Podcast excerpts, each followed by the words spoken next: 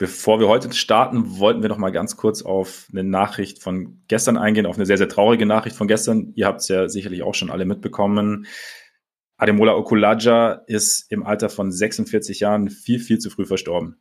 Er war eine der absoluten Legenden des deutschen Basketballs, auch jemand, mit dem sicherlich viele von euch auch irgendwie sehr äh, sehr schöne Erinnerungen noch verbinden mit ähm, Spielen aus der Nationalmannschaft und so und aus, äh, aus seiner aktiven Karriere. Also einfach ein großartiger Spieler gewesen. Ähm, und wir wollten einfach nur diese Gelegenheit nutzen, um unser herzliches Beileid auszusprechen an alle, an alle Angehörigen. Und ja, Ruhe in Frieden, Ademola Okulaja. Herzliches Beileid und Ruhe in Frieden.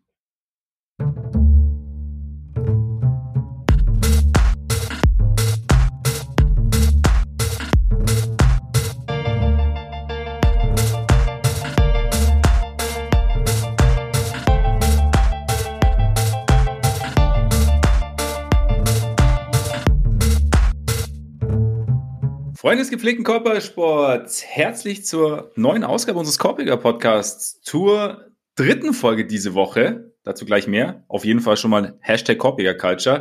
Ähm, vor allem natürlich auch willkommen zu den Conference Finals.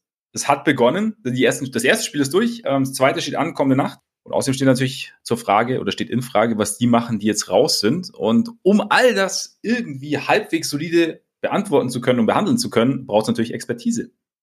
Da braucht es den an dieser Stelle wie immer und damit anders als früher Premiere unverschlüsselte. Ole Frags. Mein Name ist Max Marbeiter und Ole, bevor wir in alles einsteigen, es gibt News. Die Orlando Magic hatten mal wieder Lottery-Glück oder hatten Lottery-Glück, haben den ersten Pick im kommenden Draft.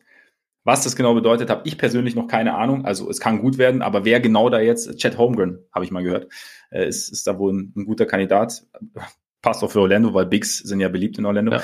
Ähm, und er kann aber werfen, ist das ist halt das Problem. Oh, na gut, dann nicht. Dann nicht. Aber nicht schlecht für Kollegen Wagner und Kollege Suggs und natürlich auch für meinen alten Freund Wendell Carter Jr. Auf jeden Fall. Also ist ja ist grundsätzlich ja eh schon, finde ich, ein ganz, ganz interessanter junger Kern, den sie da haben, aber was man halt sagen könnte, ist vielleicht so, dass dieses, dass dieses offensive Kernstück vielleicht noch so ein bisschen fehlt. Mal gucken, ob sie den jetzt bekommen. Also äh, so tief mhm. bin ich beim jetzigen Draft auch noch nicht drin. Es gibt da auf jeden Fall gute Offensivspieler. Die Frage, ob jetzt so der, der, der klassische Superstar drin ist, die wird zwar immer wieder gestellt, aber es ist früh dafür und grundsätzlich schadet es halt nie, wenn du den First Pick hast und dir dadurch halt nochmal ja. ein weiteres Top-Talent ranholen kannst. Also ich glaube, das, das ist auf jeden Fall schon mal eine runde Sache. Ich bin mal gespannt. Ich habe auch keine Ahnung. Ich habe nur irgendwann mal gelesen, dass der Draft jetzt nicht so tief sein soll. Und da, eben wie du sagst jetzt, oder jetzt sagst du, dass das nicht der klassische Superstar bis jetzt dabei ist, zumindest so auf den ersten Blick. Das finde ich immer, finde ich immer ganz spannend, weil das sind dann oft auch die Drafts, wo du dann hinten raus dann irgendwie mal auf einmal dann extrem Beispiel in Jokic oder so hast, aber wo die hinteren Positionen dann auch noch interessant werden. Also von daher wird's, ja, der Draft selber wird natürlich interessant, aber dann die Entwicklung der Spieler wird man dann sehen. Dazu weitere News alle, glaube ich, haben sich während der Saison über Takefaust aufgeregt. Wir regen uns auch während der Playoffs über Takefaust auf, weil es halt einfach schon irgendwie krass nervt. Ja. Und scheinbar, scheinbar hat's die Leute im League Office auch ein bisschen genervt, weil Shams hat äh, getwittert, dass sie das angehen wollen. Und äh, zur Diskussion steht Freiwurf plus Possession für das angreifende, also das gefaulte Team. Klingt für dich sinnvoll? Ja, sehr gerne. Also dadurch wird's halt einfach überwiegend verschwinden. Und das ist doch eigentlich genau das, was man haben will. Weil, also ja. das, was dadurch unterbunden wird, ist Fastbreak. Und Fastbreak ist eigentlich so das, was in der schönsten Regelmäßigkeit Highlights produziert. Und dass man das, also, dass man sich da dann eine Lösung für überlegen muss, das war jetzt irgendwie schon länger absehbar. Und das, das klingt auch sinnvoll. Also dadurch stellst du es halt unter eine, eine Art von Strafe, die, glaube ich, halt Teams abschrecken wird. Ja, sehe ich ähnlich. Also im Prinzip, es ergibt irgendwie Sinn, dass es irgendwie halt, ja, du sagst es, Highlights Highlights werden uns vorenthalten dadurch und es ist auch, es ist halt auch zu billig, um den, also um den Fastbreak zu verhindern und, und von daher so ein bisschen das unter Strafe Ich bin auch ein, Fan davon, wenn sich das Spiel so ein bisschen bewegt, wenn es so ein bisschen Fluss gibt, wenn ja. es nicht sieben Millionen Freiwürfe gibt pro Spiel. So, das, äh, ja. Von daher ist das, glaube ich, eine ganz, ganz gute Möglichkeit, das, das anzugehen, dieses Problem. Ja, ich glaube auch die, die Begeisterung für Basketball hat bei den wenigsten irgendwie ähm, angefangen mit vielen Freiwürfen. Ich glaube, die hat bei den meisten damit angefangen und mit, mit Charges. Ja. Das wäre dann vielleicht was, was sie in den nächsten Jahren auch nochmal irgendwie so ein bisschen ja. überdenken ja, können, ja, weil das einfach häufig einfach nur gefährlich ist für, für den Offensivspieler, der da dann das Foul begeht und teilweise auch für den Defensivspieler. Also die Art und Weise, wie das jetzt ähm, belohnt wird, gepfiffen wird, ist ja auch nicht unbedingt ideal. Deswegen vielleicht ist das dann ein Problem für die nächsten paar Jahre, aber erstmal wichtig, dass das Take Foul auf die Art und Weise, glaube ich, verschwindet. Auf jeden Fall. Und im Zuge dessen auch noch, ähm, man spricht über ein In-Season-Tournament anscheinend Richtung Saison 23, 24. Bin ich grundsätzlich einfach mal gespannt, was, was es genau wird, wie das Format genau aussehen wird. Also, ja, wir haben ja gerade schon mal kurz geredet. Die Wahrscheinlichkeit ist jetzt nicht so gering, dass dann Regular-Season-Spiele dafür wegfallen. Grundsätzlich mal wahrscheinlich kein Fehler. Man, wahrscheinlich ich glaube nicht, dass dann der, der Umfang der Spiele groß abnehmen wird. Du hast halt zumindest irgendwie noch mal was, was irgendwie so einen Turniercharakter hat. Die Frage, die sich ja die Leute schon stellen, seitdem das diskutiert wird, größer, ist dann im Endeffekt, inwieweit, inwieweit Spieler oder Teams das dann irgendwie ernst nehmen. Also gerade so, so die Besten. Da bin ich mal gespannt, was es dann für Incentives gibt, was die oder für Strafen, wenn du nicht, wenn du deine Besten nicht spielen lässt. Ähm, aber ich bin gespannt, sagen wir es mal so. Also es ist halt irgendwie Mai an dem Konzept dieser ewig langen Regular Season plus dann auch noch langer Playoffs. Ich habe mir gerade auch schon wieder gedacht, die Playoffs gehen schon lang und gehen noch lang. Nicht, dass es langweilig würde oder dass ich keine Lust mehr drauf hätte, aber es ist schon so, ähm, ja, aber in diesem Grundkonzept mal zu arbeiten, finde ich jetzt grundsätzlich mal ganz interessant. Und dann, ähm, ja.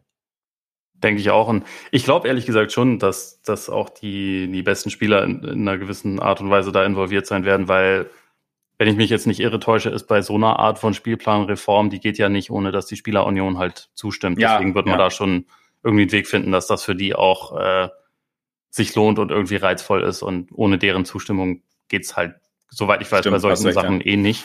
Ja. Deswegen bin ich auch mal gespannt, wie das dann im Endeffekt aussehen wird und was, was sie daraus machen. Aber äh, wir haben das ja schon öfter gesagt, also dass ich nicht der größte Fan bin von der, von der 82 Spiele Regular Season, in der mittlerweile halt wirklich viele dieser Spiele nicht den großen Stellenwert haben. Ähm, habe ich ja schon öfter gesagt und alle, alle Versuche, das mal ein bisschen zu ändern, sehe ich grundsätzlich erstmal positiv und mal gucken, wie es dann, wie es dann in der Realität aussieht. Was ich mich so ein bisschen frage, gerade ist, wenn du, du hast dann sozusagen zwei Turniere, also wenn die Playoffs auch als Turnier siehst, bei denen es in kurzer Zeit um, um halt einen Titel geht, plus dann diese Regular Season, bei der es ja darum geht, sich irgendwie für das für den großen Preis am besten zu positionieren. Aber könnte es einerseits vielleicht entwerten sogar noch zusätzlich die Regular Season, weil das halt wirklich so diese Spiele sind, wo es halt nur auf lange, in, Anf nur in Anführungszeichen auf lange Sicht um was geht, oder ist es einfach dadurch schon interessanter, dass du weniger Spiele hast, das heißt, du hast weniger Zeit, dich dann eben bestmöglich für die Playoffs in, in Position zu bringen, dich für die Playoffs zu qualifizieren, fürs Play-In zu qualifizieren. Das ist schon eine legitime Frage. Ich glaube, äh, das wird sich letztendlich so ein bisschen dadurch klären, inwieweit die Sachen miteinander verzahnt sind. Also ob beispielsweise mhm.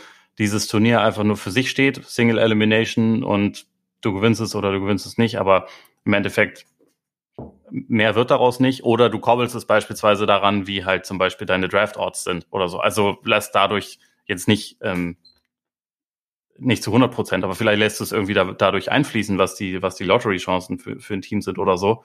Mhm. Das wäre natürlich eine Möglichkeit, vielleicht macht man es auch überhaupt nicht. Aber ich, ich glaube, das ist halt echt äh, so ein bisschen davon abhängig, wie das im Endeffekt aussieht und wie die Regular Season dadurch geprägt wird. Weil wenn es, ja. keine Ahnung, wenn es dann, wenn es dann 70 Spiele sind und du hast aber dann auch noch bis zu 12 in dem, äh, in dem Mid-Season-Tournament und so, muss, muss halt mal gucken, wie das dann, wie das dann aussieht und ob das ob das der Regular Season hilft oder ob sie zusätzlich so ein bisschen, bisschen zur Nebensache macht. Frage ist natürlich auch, wie man es wie man's dann nennt. Also ich meine, so, du hast ja auch schon gesagt, Single Elimination vielleicht sogar, dann hast du vielleicht irgendwie so ein bisschen an die March Madness, keine Ahnung, dann brauchst du irgendwie einen Namen, irgendwie so Jolly January oder so. Oder fucking Awesome February oder irgendwie, irgendwie so in die Richtung. Ja.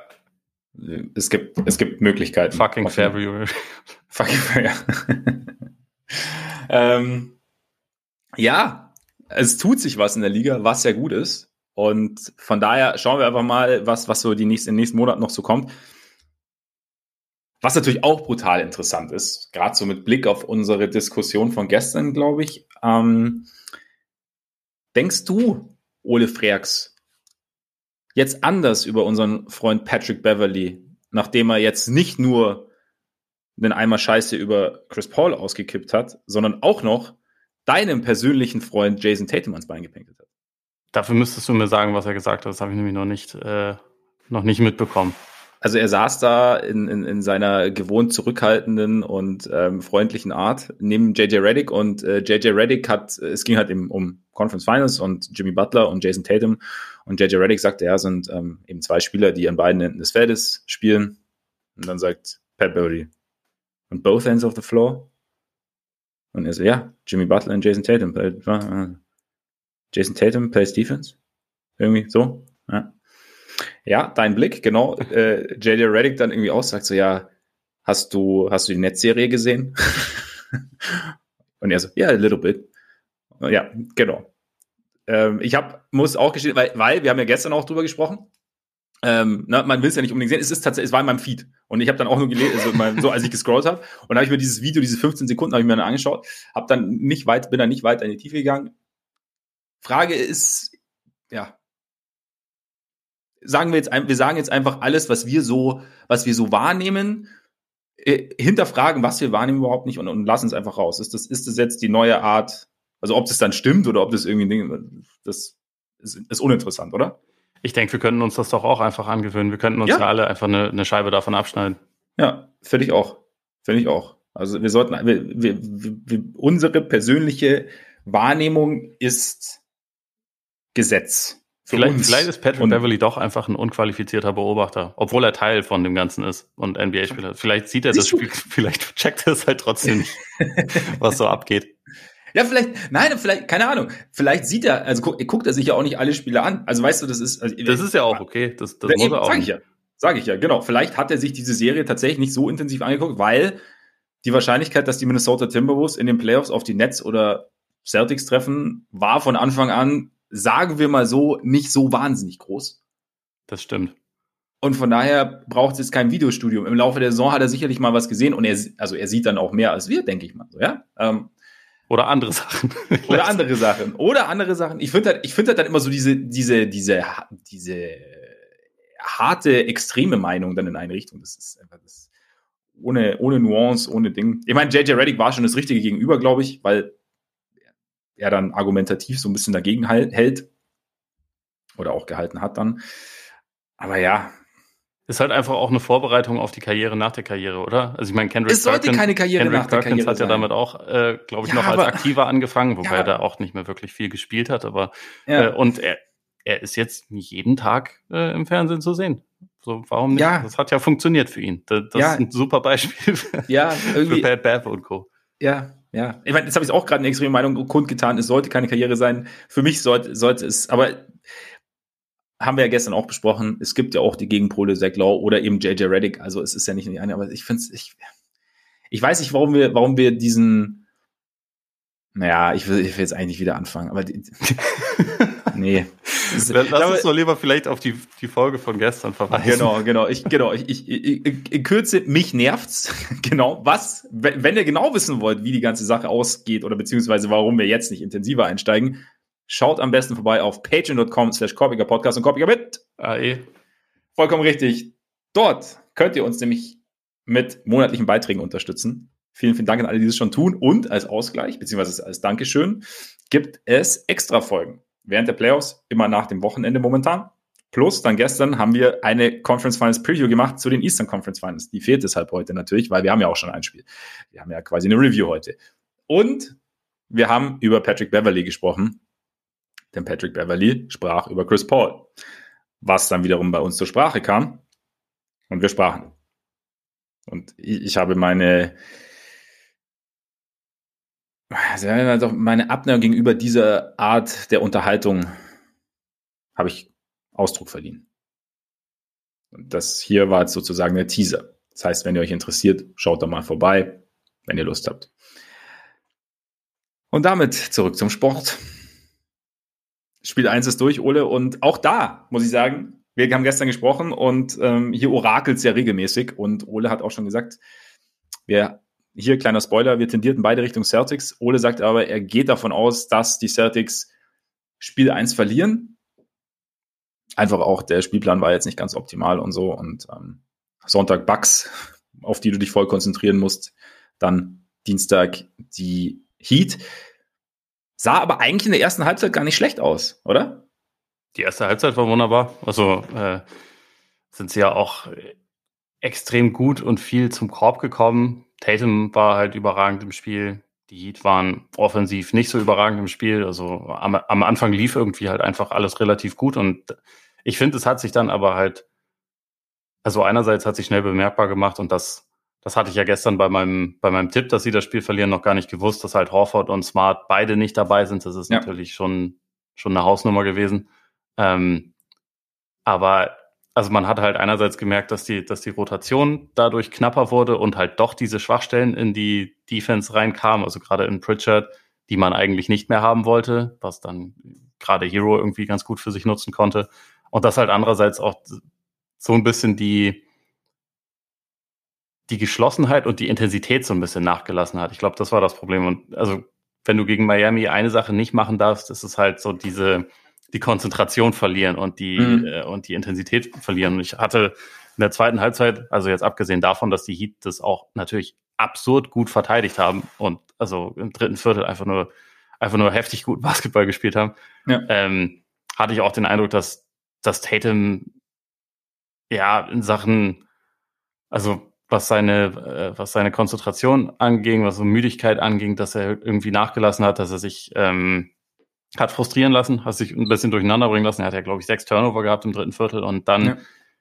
Miami ist so ein Team, die nutzen das dann halt auch einfach konsequent aus. Und wenn wir darüber rätseln, sind die im Halbfeld gut genug offensiv, das spielt halt keine Rolle, wenn sie die ganze Zeit Steals kriegen und Fastbreak ja. laufen können und dann halt einen Dank- oder Korbleger nach dem anderen versenken können und dann kommen halt diese ganzen, diese ganzen Probleme, über die man so nachdenken kann, die dieses Team offensiv vielleicht haben könnte kommen halt deutlich weniger zum Tragen. Und dann, ja, hat sich das halt irgendwie relativ schnell zu so einer, zu so einer krassen Lawine irgendwie entwickelt. Und ja, dann, dann auswärts bei dem, bei dem Schedule mit zwei Startern, die nicht dabei sind, das halt nochmal irgendwie kompensieren, das wäre schon, das ist dann halt schon schwierig. Sie haben es ja im vierten Viertel nochmal ein bisschen knapper gemacht, aber also ja. dran geglaubt, dass sie es noch drehen, hat ja, glaube ich, am Ende keiner mehr. Es war ja, also nee. sie, es waren früh im Viertel, vierten Viertel 20 Punkte Unterschied. Das, das holst du nicht so einfach aus gegen ein Team, das halt so, so gut verteidigt wie, wie Miami. Ja, es gab ja auch kurz vor Schluss oder ein paar Minuten vor Schluss dann schon, standen ja die, die Reservisten schon bereit, um irgendwie reinzukommen. Und dann haben sie irgendwie nochmal, glaube ich, schnell fünf Punkte gescored oder so, die Celtics. Und dann. Ja, Pritchard hat noch einen wilden Dreier getroffen. Ja, genau, genau. Und dann haben sie es doch nochmal gelassen, aber im Prinzip, nee. Ich hatte auch so ein bisschen, ja, ein bisschen haben wir aber auch gesehen, was du zum Halbfeld sagst, so, wo die Probleme sein könnten, so in der ersten Halbzeit. Also ich hatte gerade so, so am Anfang das Gefühl, Tatum war da eigentlich sofort da. Vielleicht auch so ein bisschen froh gewesen, dass da ähm, das Bam gerne mal rausswitcht und dann unterm Korb ja. nicht unbedingt, nicht unbedingt Janis und Lopez stehen, weil er halt permanent attackiert hat eigentlich und entweder halt den freien Schützen dann gefunden hat oder selber abgeschlossen hat. Gleichzeitig haben die Celtics hinten, fand ich, sehr, sehr gut Druck gemacht. Also Ball Pressure haben ähm, Miami damit irgendwie zu, zu schweren Würfen gezwungen. Gerade meine, über die Closeouts der Celtics haben wir ja schon oft gesprochen. Ähm, Derek White kam, finde ich, defensiv auch ganz gut rein. Und ähm, die Celtics haben dann so ein bisschen auch das gemacht, was die, was die Heat, fand ich, gemacht haben im, in der zweiten Halbzeit, dass sie dann irgendwie aus, diesen, aus diesem Druck halt auch schnell in Transition gekommen sind. Und das hat da gut funktioniert und sind ja dann auch mit einer ganz soliden Führung ähm, ja, in die, in die Pause gekommen. Und danach dann, vielleicht war das auch so ein bisschen, also ich meine, Derek White ist ja immer so, so das Ding, defensiv läuft die Geschichte wunderbar, offensiv weißt du es immer nicht so. Und dann hat halt Tatum sehr, sehr viel den, den, den Ballvortrag übernommen. Und da haben die, die Heat dann so ein bisschen zermürbt. Und wenn jetzt Smart da ist, dann ist du, hast du da vielleicht auch so ein bisschen mehr Möglichkeiten, weil das ist dann doch noch ein, ich meine, die, die, die Celtics strotzen ja jetzt nicht gerade vor Ballhändlern. Ja. dann, ist, dann ist natürlich, wenn dir einer, wenn dir eigentlich dein, dein primärer, also Initiator vielleicht sogar abgeht, oder einer deiner beiden primären Initiator, Initiatoren, ist dann gegen so eine Defense wie Miami schon extrem. Zumal ich fand, die Heat haben es halt schon krass gemacht, wie schnell sie ihn halt geblitzt haben meistens. Und dann halt der, der dritte sozusagen, der, der beim zweiten Flügel stand oder auf dem Flügel stand, dann schon immer da war. Ich meine, Butler hat so auch den einen oder anderen Stil geholt, weil er einfach direkt dran war. Und dann, ja. klar, dann ist halt die Frage, kannst du dann als Celtics, wie reagierst du als Celtics darauf? Also, keine Ahnung, gibt's gibt's eine andere, stellst du deinen dein, dein Flügel irgendwie anders hin oder versuchst du halt einen Backcut hin und wieder dann, um halt da den, den Ball dann schnell aus diesem Blitz rauszubekommen und dann den offenen Spieler zu haben, weil der bei seinem Gegenspieler sich Richtung Tatum orientiert. Aber dafür ist halt Miami war es dann auch einfach zu, wie du sagst, zu lawinenartig irgendwie. Die haben es auch vor allem unfassbar gut hinbekommen. In der zweiten Hälfte fand ich das halt immer, wenn man auch nur einen Fuß innerhalb der Dreierlinie hatte und mal versucht hat, zum Drive anzusetzen, dass da halt sofort irgendwie die Hilfe kam und sofort irgendwie noch eine Hand dazwischen war. Und ja, ja. jeder Pass, der auch nur ein ganz kleines bisschen unsauber war, wurde gefühlt sofort abgefangen. Und sie waren halt einfach überall. Also man hatte echt das Gefühl, dass die Celtics teilweise zu viert spielen und die Heat zu fünft.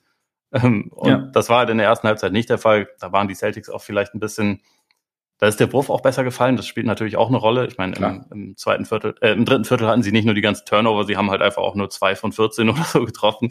das ist dann natürlich auch schwierig, aber ähm, man hat da schon gemerkt, dass irgendwie dieser, dieser Fokus auf den, auf den Ballhändler und halt, also selbst wenn, wenn dann mal einer der Bigs, also zum Beispiel Thais den Ball tief gefangen hat, da waren sofort halt Hände da. Und auch, ja. auch bei Robert Williams. Es waren sofort Leute da, wenn der Ball so auch nur ein ganz kleines bisschen ähm, runtergebracht wurde, dann kam da Vincent, dann kam da Butler, irgendjemand hat halt draufgeschlagen und dann war der Ball wieder weg. Und das haben sie halt irgendwie sehr konsequent und gut umgesetzt. Und ich, ich glaube, sie haben auch mit zunehmend, zunehmendem Spielverlauf irgendwie mehr gecheckt. Offensiv so wirklich versuchen, tun es heute eigentlich auch eh nur Tatum, Brown, Robert Williams, aber der ist halt darauf angewiesen, dass man ihm Lobs serviert. Also das ist jetzt nicht ja. der, derjenige, der da irgendwie was kreiert und halt ähm, und halt Pritchard, der wiederum defensiv natürlich angreifbar war. Aber dadurch, also White war offensiv ein Totalausfall, weil halt auch einfach irgendwie nicht selbstbewusst, wollte nicht, also hat es halt nicht wirklich probiert. Grant Williams war nicht wirklich da.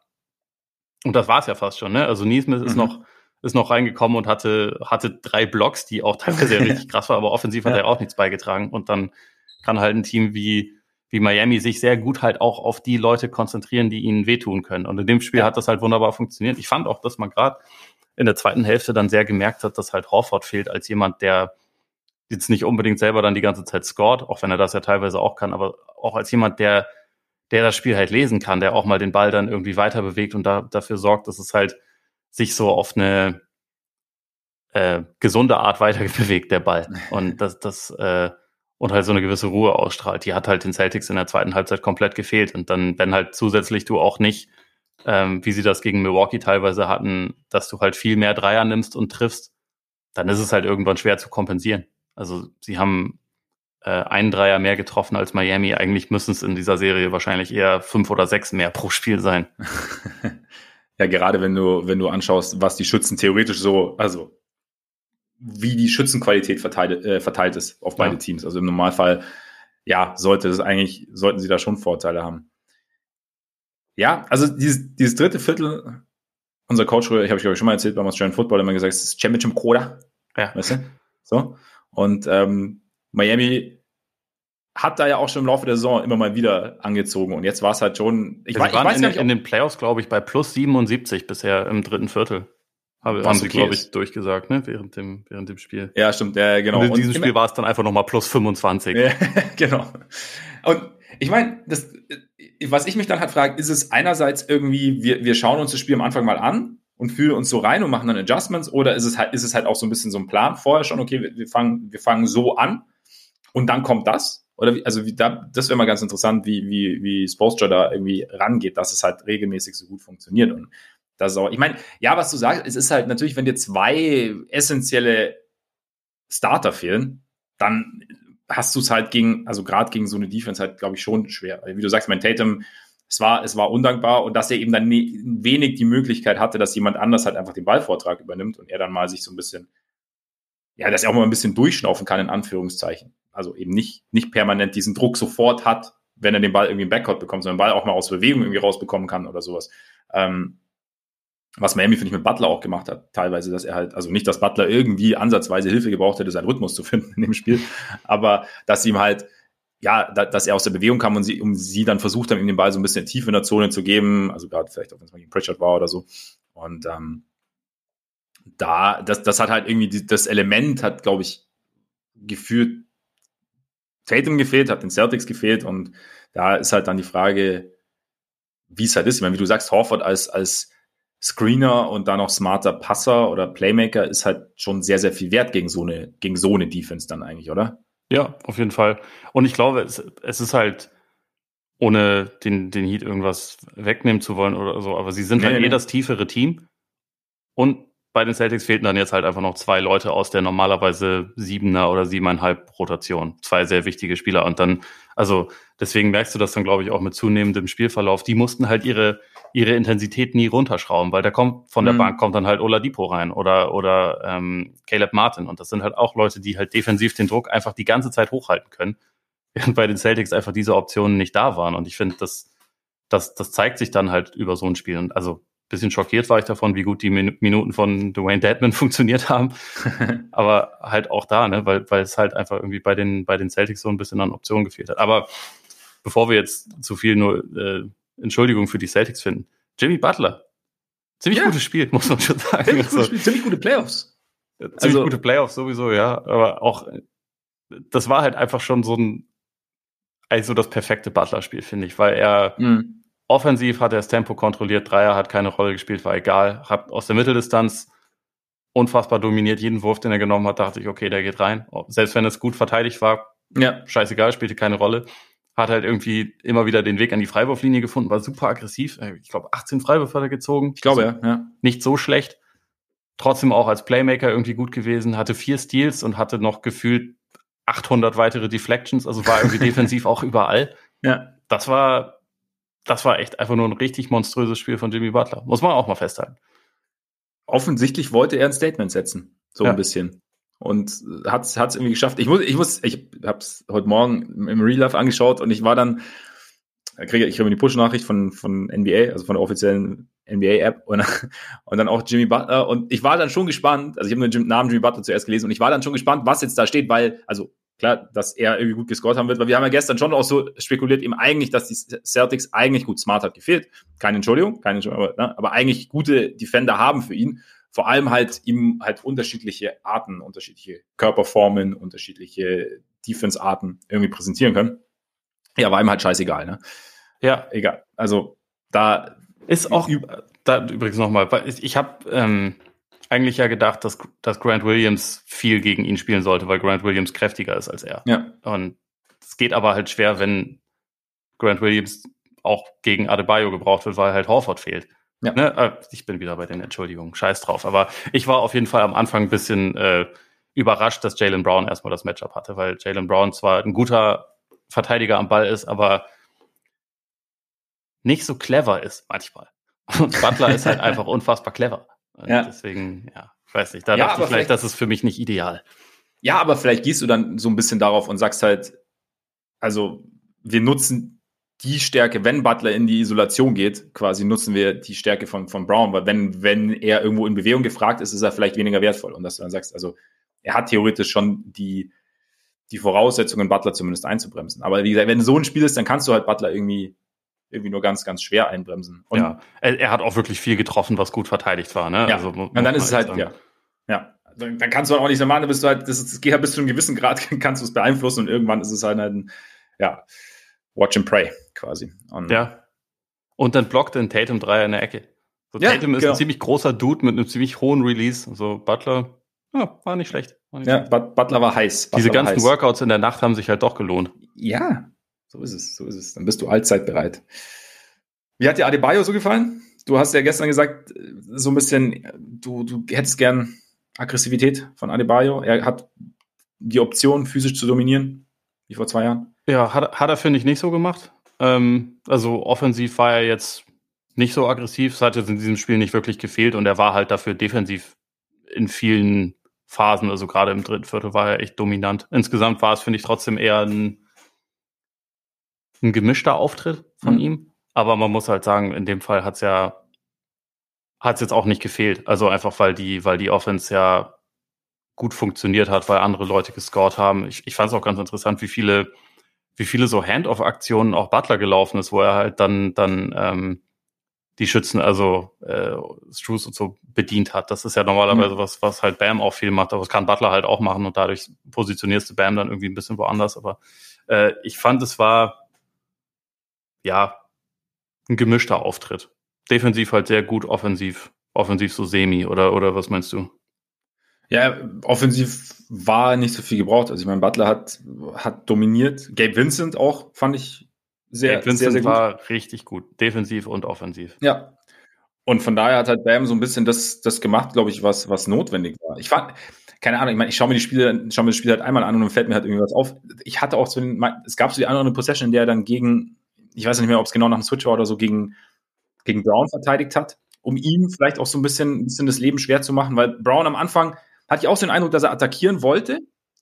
Und am Anfang war, also die ersten, im ersten Viertel war es auch okay und dann hat er halt irgendwie so, ein, so eine längere Durststrecke gehabt. Das war vielleicht auch irgendwie so ein Ding, okay, Tatum ist das eine, Tatum setzen wir unter Druck, aber wir schauen auch, dass, dass Brown halt einfach einen sehr, sehr ekligen Verteidiger teilweise gegen. Ich meine, gut, bei Heat hast du, hast du diverse eklige. Die sind alle eklig. Ja. Ähm, Sleep gemeint. Ja, genau, auf die positive Art. Ja. Kein, wir sind. Kein Slender. Also, kein Slender. Nee. Ähm, wie, wie auch nach so einem Spiel. Also von daher, ja, aber ja. Es war, es war einfach wirklich ein guter Auftritt von den Heat. Ich fand auch, ja. dass sie, äh, dass das auch ein Spiel war, was sie halt gewinnen müssen, meiner Meinung nach. Also einfach mhm. wegen den, wegen den Ausfällen, wegen Heimspiel, wegen, wegen Schedule und so. Also es wäre halt einfach, wäre sehr ungünstig gewesen, das zu verlieren. Aber wie sie es gemacht haben, war halt trotzdem stark und sollte ihnen auch Selbstvertrauen für den Rest der Serie geben. Also gerade wie dieses, wie dieses dritte Viertel gelaufen ist, das war halt schon, war halt schon sehr explosiv. Ja, sie haben es trotzdem geschafft, obwohl es halt, ein, wie du sagst, obwohl es ein Spiel war, das er eigentlich vorher schon so zu ihren Gunsten zu kippen schien ähm, oder zu tendieren schien, haben sie es trotzdem geschafft, irgendwie ein Statement zu setzen. Und das ist ja auch ja. eine Kunst. Auch, übrigens auch noch ganz kurz Shoutout an PJ Tucker, weil ich finde, also ich bin immer wieder beeindruckt, wie sich dieser Dude angesichts seines Alters, angesichts der Art und Weise, wie er in, in Houston irgendwie defensemäßig geritten wurde, weil halt so der, der fähigste aller Verteidiger angesichts auch seiner, ähm, also seiner körperlichen Konstitution halt, also wie gut er gefühlt mit jedem Offensivspieler mithalten kann und jedem Offensivspieler irgendwie auf den Sack gehen kann. Also inklusive Jason Tatum jetzt in dem Fall. Also es ist schon krass. Ist, ist äh, sehr krass. Sie haben doch auch, glaube ich, äh, während dem Spiel die, die Grafik eingeblendet, dass seit 2012 niemand mehr NBA-Spiele absolviert hat als PJ Tucker. Ja. Und das sind halt schwere Spiele, weil er ja, eben, immer, genau, genau. immer solche ja. Aufgaben bekommt. Ne? Ja. Also das ist schon sehr, sehr eindrucksvoll. Also von daher echt. Und, und dann hat er sich jetzt irgendwie auch noch so, so, so einen sanften Floater angeeignet über die Jahre, dass er da ja. auch noch mal hin und wieder. Der wird halt in Miami auch wirklich genutzt. Ne? In Milwaukee stand er wirklich nur in der Ecke oder ja. ist halt dann mal reinge, äh, reingesprintet, um Offensiv-Rebound zu holen. Aber in Miami wird das halt wirklich auch als Waffe genutzt, dass er halt diese, diesen, diesen Floater auch irgendwie einsetzen kann. Gleichzeitig, ja, voll. Und Heat Culture halt, ne? Man, Heat Culture, man ist halt, man ist dem Rest der Liga einen Schritt voraus. Das war, ich glaube, meine Lieblingsszene war, wo, er, oder nein, nicht Lieblingsszene, aber was mir, wo ich ein bisschen schmunzeln musste, war, als er so ein, kurz ein bisschen, bisschen irgendwie angeschlagen war und dann so ähm, am Seitenaus saß und man wusste aber auch, okay, der kehrt gleich zurück. Und Haslam hat so auf ihn eingeredet und ich dachte so, das ist jetzt der, der einzige Moment, wo mal jemand so zu, zu, äh, zu PJ Tucker sagen kann, so, ah komm, Young Blood, das wird schon wieder. Ja. Du, bist noch jung, das verheißt. ja, Haslam. Bisschen Eis drauf, dann ist das wieder gut. Ja. ja. Also ich war auch geil, wie, wie Haslam danach dann so neben ihm kniete, einfach so und so in die Ferne geschaut hat. So, Job done. Ja. Und dann ähm, jetzt ne, bin ich wieder fokussiert aufs Spiel. Ja, war, war sehr schön, war sehr schön. Ähm, Übrigens auch, ich habe auch was gelernt zu PJ Tucker. Mir war es gar nicht bewusst, dass äh, PJ für Pops Junior steht und er eigentlich Anthony Tucker heißt. Ja. War mir vorher nicht bewusst. Hätte ich also ja nicht jede, jede Playoffs wieder aufs Neue. Okay, ja, ich, äh, ja, ich habe irgendwie den Satz immer verpasst. Aber, na, freudiger Moment. Auch sehr freudiger Moment. Die Halle war von Anfang an voll. Fandest du? Das war gar ja, nicht so mein, mein, also es war früher so als, als schon in manchen anderen Spielen, aber ich, ich, ich sah schon auch immer den einen oder anderen leeren Platz. Ja, gut, ich meine, ja, nee, aber ich habe ich hab dann schon hingeschaut, also vielleicht der eine oder andere leere Platz sicherlich, aber halt im Vergleich zu, zu anderen Zeiten. Geht schon. auf jeden Fall anders. Du, durchaus ähm, Emotionen und Faszination in Miami. Ich glaube, sie haben auch sicherheitshalber das Spiel einfach ein bisschen später gestartet. wahrscheinlich, wahrscheinlich. Trotzdem noch mal ganz kurz. Also du hast gesagt, es sprach vorher schon viel für die Heat. Das dritte Viertel sprach definitiv für die Heat. Hast du trotz trotzdem was gesehen. Also zum Beispiel, ich fand die Celtics am Anfang dominant ist übertrieben, aber ich fand sie sehr, sehr gut am Anfang. Miami hat dann sicherlich auch was umgestellt. Hast du jetzt für dich was gesehen, wo du sagst, okay, es gibt da trotzdem was, worauf du, worauf sich aufbauen lässt, aus Celtics Sicht in dem Spiel? Ja, also ich glaube, gerade in der ersten Halbzeit, wie sie es halt geschafft haben, zum Korb zu kommen, ich glaube, das wird ein Schlüssel sein, ähm, dass sie halt diese, diese Defense gelegentlich, gelegentlich zum Kollabieren bringen, dass sie halt auch äh, versuchen, Adebayo, wenn er halt oben verteidigt, dass man halt den Ball dann relativ schnell bewegt und das halt, wenn, also wenn, wenn Adebayo nach dem Switch oben auf dem, äh, oben Tatum verteidigt beispielsweise, dass der Ball halt dann schnell geschwungen wird und beispielsweise Brown findet, damit der halt attackieren kann und die Korb mhm. attackieren kann. Also ja. ich glaube, das, das muss halt ein Schlüssel sein. Was sie hinkriegen müssen, ist, glaube ich, dass sie halt ihre, ihre Dreierversuche nach oben schrauben und dabei aber gleichzeitig auch nicht vergessen, es muss auch, es muss auch viel am Korb irgendwie stattfinden. Also, aber letztendlich, es ist auch einfach so ein Spiel, wo halt fast keiner so richtig gut war. Also ich meine, bei, bei äh, Tatum und Brown lesen sich die Zahlen am Ende gut, aber Tatum war in der zweiten Halbzeit echt nicht, äh, echt nicht stark. Das abgesehen von den Turnovern. In der ersten Halbzeit war er überragend und in der zweiten Halbzeit also, war er richtig schlecht. Ja. Deswegen kannst du insgesamt so sagen, okay, war Durchschnitt, aber es war jetzt kein richtig ja. gutes Spiel. Nee, aber genau. Und bei Brown, ähm, der Start war okay und am Ende hat er noch ein paar Würfe getroffen und dazwischen war er halt über zweieinhalb Viertel eigentlich ein Totalausfall, muss man auch sagen. Dazu Robert Williams war gut. Pritchard war offensiv ganz gut, defensiv sehr angreifbar und das war's dann halt schon. Also die Rollenspieler ja. haben halt alle nicht abgeliefert und das ist, glaube ich, nicht, also so wird's nicht zwingend bleiben. Da äh, gibt schon auch noch äh, Steigerungspotenzial eigentlich bei fast allen Leuten, die eingesetzt wurden und man sollte natürlich darauf hoffen, dass Smart zurückkehrt und halt einfach dieser, auch dieser Switching Defense halt einfach wieder eine wichtige Komponente verleiht, weil davon mussten mhm. sie ein bisschen weg. Sie haben auch gegen Hero ja oft ähm, Drop Coverage gespielt und das ist eigentlich nicht unbedingt das, was du gegen Hero machen willst, weil der mhm. halt sehr gerne lange Zweier nimmt und die schenkst du ihm damit ja so ein bisschen. Also sie haben das auch so ein bisschen adjustiert, aber es war halt nicht, es war halt nicht unbedingt so, wie man das, glaube ich, gespielt hätte, wenn man so diese ganze Defense quasi zur Verfügung hätte. Und dann muss man darauf hoffen, dass Horford nicht ewig im Corona-Protokoll bleibt, sondern vielleicht maximal Spiel 2 verpasst und dann wieder dabei ist und vielleicht ja. sogar davon profitiert, dass er mal ein paar Tage Pause bekommen hat. Ja. Weil es ja nicht jeder PJ Tucker. Und dann, dann halt weitermachen. Also ich glaube nicht, dass sie jetzt irgendwie alles auf den Kopf stellen müssen. Man hat auch in der ersten Halbzeit gesehen, dass die Offense, wenn sie wenn sie läuft, wenn sie fokussiert ist, wenn die Pässe halt sauber sind und man den Ball einigermaßen schnell bewegt, dass sie schon auch zu, zu guten Abschlüssen kommen kann. Also in der ersten Halbzeit ja. hatte man ja wirklich den Eindruck, okay, die, die sind eigentlich gerade happy, dass da jetzt kein, kein Janis und kein Lopez mehr unterm Korb ist, weil, oh, wir können, wir können ja, wir können ja Korbleger treffen, das geht ja. Und also äh, ich, ich nehme an, das wird, das wird auch als Schlüssel identifiziert und das werden sie halt versuchen, in, in Spiel zwei dann über äh, einen größeren Teil des Spiels umzusetzen und halt irgendwie einen Weg finden, die Turnover zu limitieren. Weil das ist aber natürlich einfach eine große Herausforderung, weil Miami wird nicht davon absehen, äh, weiter in jedem Spiel so viel Druck wie möglich immer auf den Ballhändler auszuüben. Und das ist einfach eine Schwachstelle des Celtics, muss man schon sagen.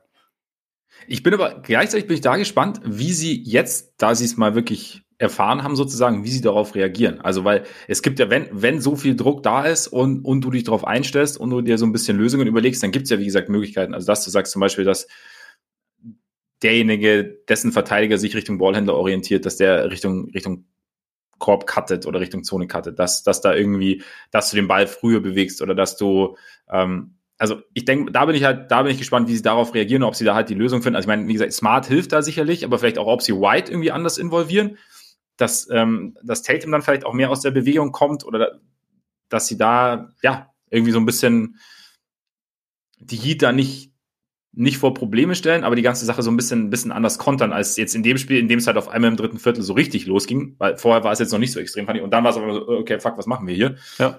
War ja auch, Ime Yudoka war ja auch während äh, des ein oder anderen Timeouts nicht ganz, ganz glücklich mit der Execution seiner, seines Teams. Zu Recht. Äh, er ist auch, er ist auch so, so ein bisschen King Grumpy so unter den Coaches, wenn es nicht so läuft, ne? Aber auch eigentlich sonst. Also lächeln ja. siehst du den jetzt nicht unbedingt während, ja. während Spielen. Ich finde ich find ihn einfach nur unfassbar cool mittlerweile. das, ist, äh, das ist mein Vorbild. Ja. Stimmt eigentlich, stimmt eigentlich. Es ist, ist genau Grumpy und dann teilweise richtig wütend, wobei das bin ja. ich eigentlich selten, aber. Das stimmt, stimmt. Das, das ist eher so ein, so ein durchgängiger Grump-Faktor, den strahlt ja. er aus und das, das ja. finde ich erstrebenswert. Oh, auf, je, auf, jeden Fall, auf jeden Fall. Äh, nee, aber da bin ich gespannt. Und dann äh, ganz kurz noch äh, Daniel Theiss, vielleicht auch noch äh, Shoutout, zumindest einerseits für seinen Blog gegen ja. Deadman, glaube ich was. Der war nice.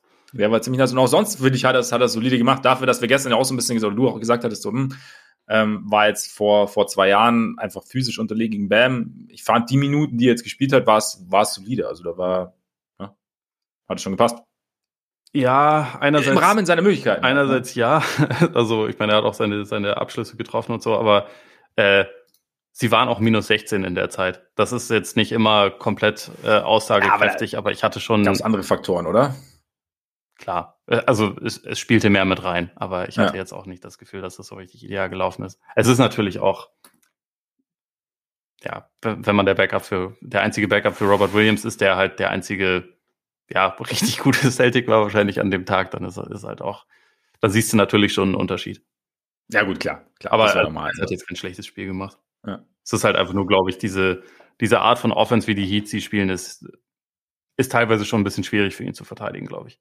Auch wenn er ja, stimmt, stimmt. Aber, aber er hat also ich fand, dafür hat das, hat das gut gemacht. Also dafür, dass es eigentlich für ihn jetzt keine, keine optimale Situation ist.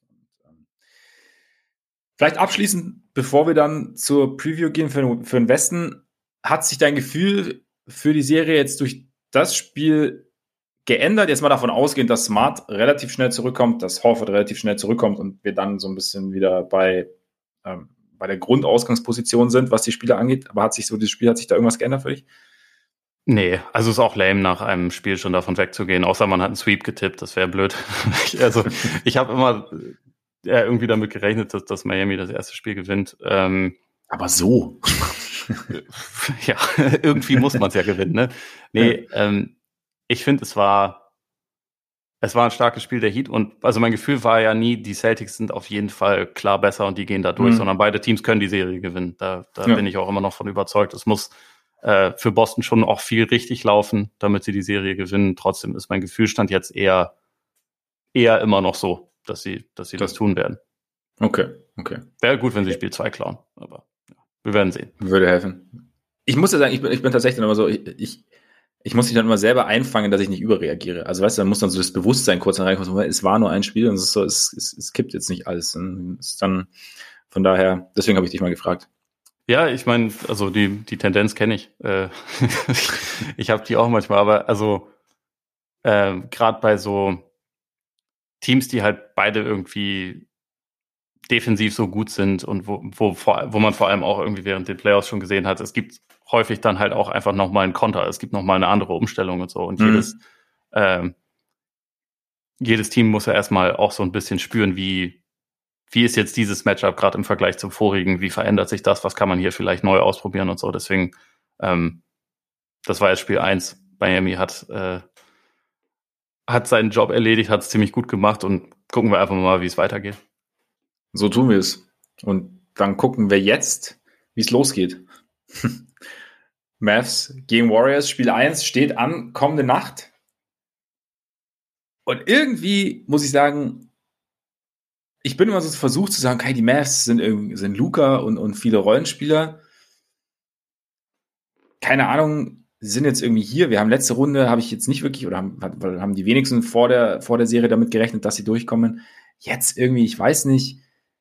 Ja, sie haben schon irgendwie vieles gezeigt, aber reicht es? Und dann denke ich mir, ja, aber irgendwie, ich tue mich wahnsinnig schwer, diese Serie irgendwie irgendwie einzuordnen, weil es halt schon auch diverse Fragen gibt, auch so Richtung Warriors und weil die Mavs, die Suns irgendwie so verunsichert haben im Laufe der Serie, dass denen auf einmal am Ende gar nicht mehr eingefallen ist, wie sie eigentlich Basketball spielen, obwohl wir eigentlich alle davon ausgegangen sind, weil es im Laufe der Saison immer so aussah, als wüssten die zu jeder Zeit genau, was sie tun. Und dann kommt Dallas und auf einmal weiß keiner mehr, was irgendwie so ja. zu tun ist.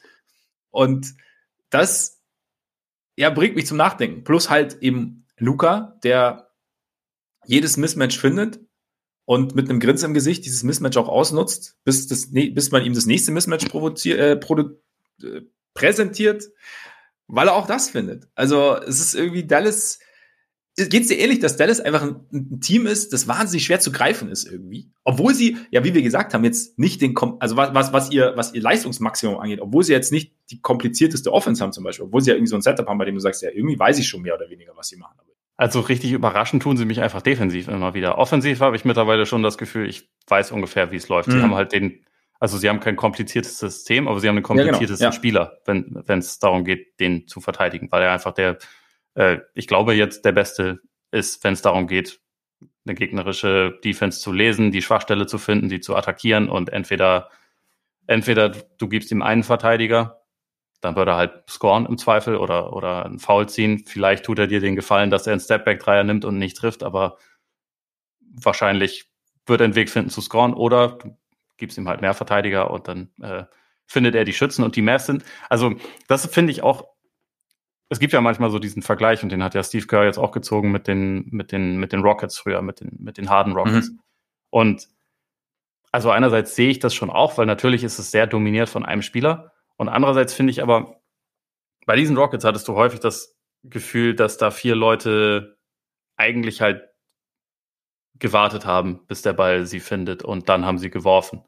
So, es gab relativ wenige Assists, die jetzt nicht von Harden kamen, beziehungsweise von, von demjenigen, der halt den Ball dominiert hat. Von mir kann, konnte auch Chris Paul sein, aber ähm, bei den Mavs habe ich so ein bisschen mehr das Gefühl, dass die halt mittlerweile sehr gut darin sind, also auch die Rollenspieler, dass sie halt den Ball nach dem, nach dem ersten ja. Pass dann weiter bewegen und dass sie halt nicht sofort immer den ersten Wurf nehmen, sondern dass sie halt dann vielleicht auch noch den, den zweiten, dritten Pass weiterspielen und dann halt irgendwann einen guten Wurf haben oder dann attackiert Bronson und selbst, selbst Kleber attackiert ja mittlerweile manchmal gegen Closeout und, und hat dann Dank oder auch Finney Smith. Also es ist, finde ich, ein bisschen weniger, ein bisschen weniger vorhersehbar als das, was die Rockets damals gemacht haben und das, äh, ich meine, das soll jetzt auch nicht abwertend denen gegenüber klingen. Das war ja auch ein überragendes Offensivteam für mehrere mhm. Jahre.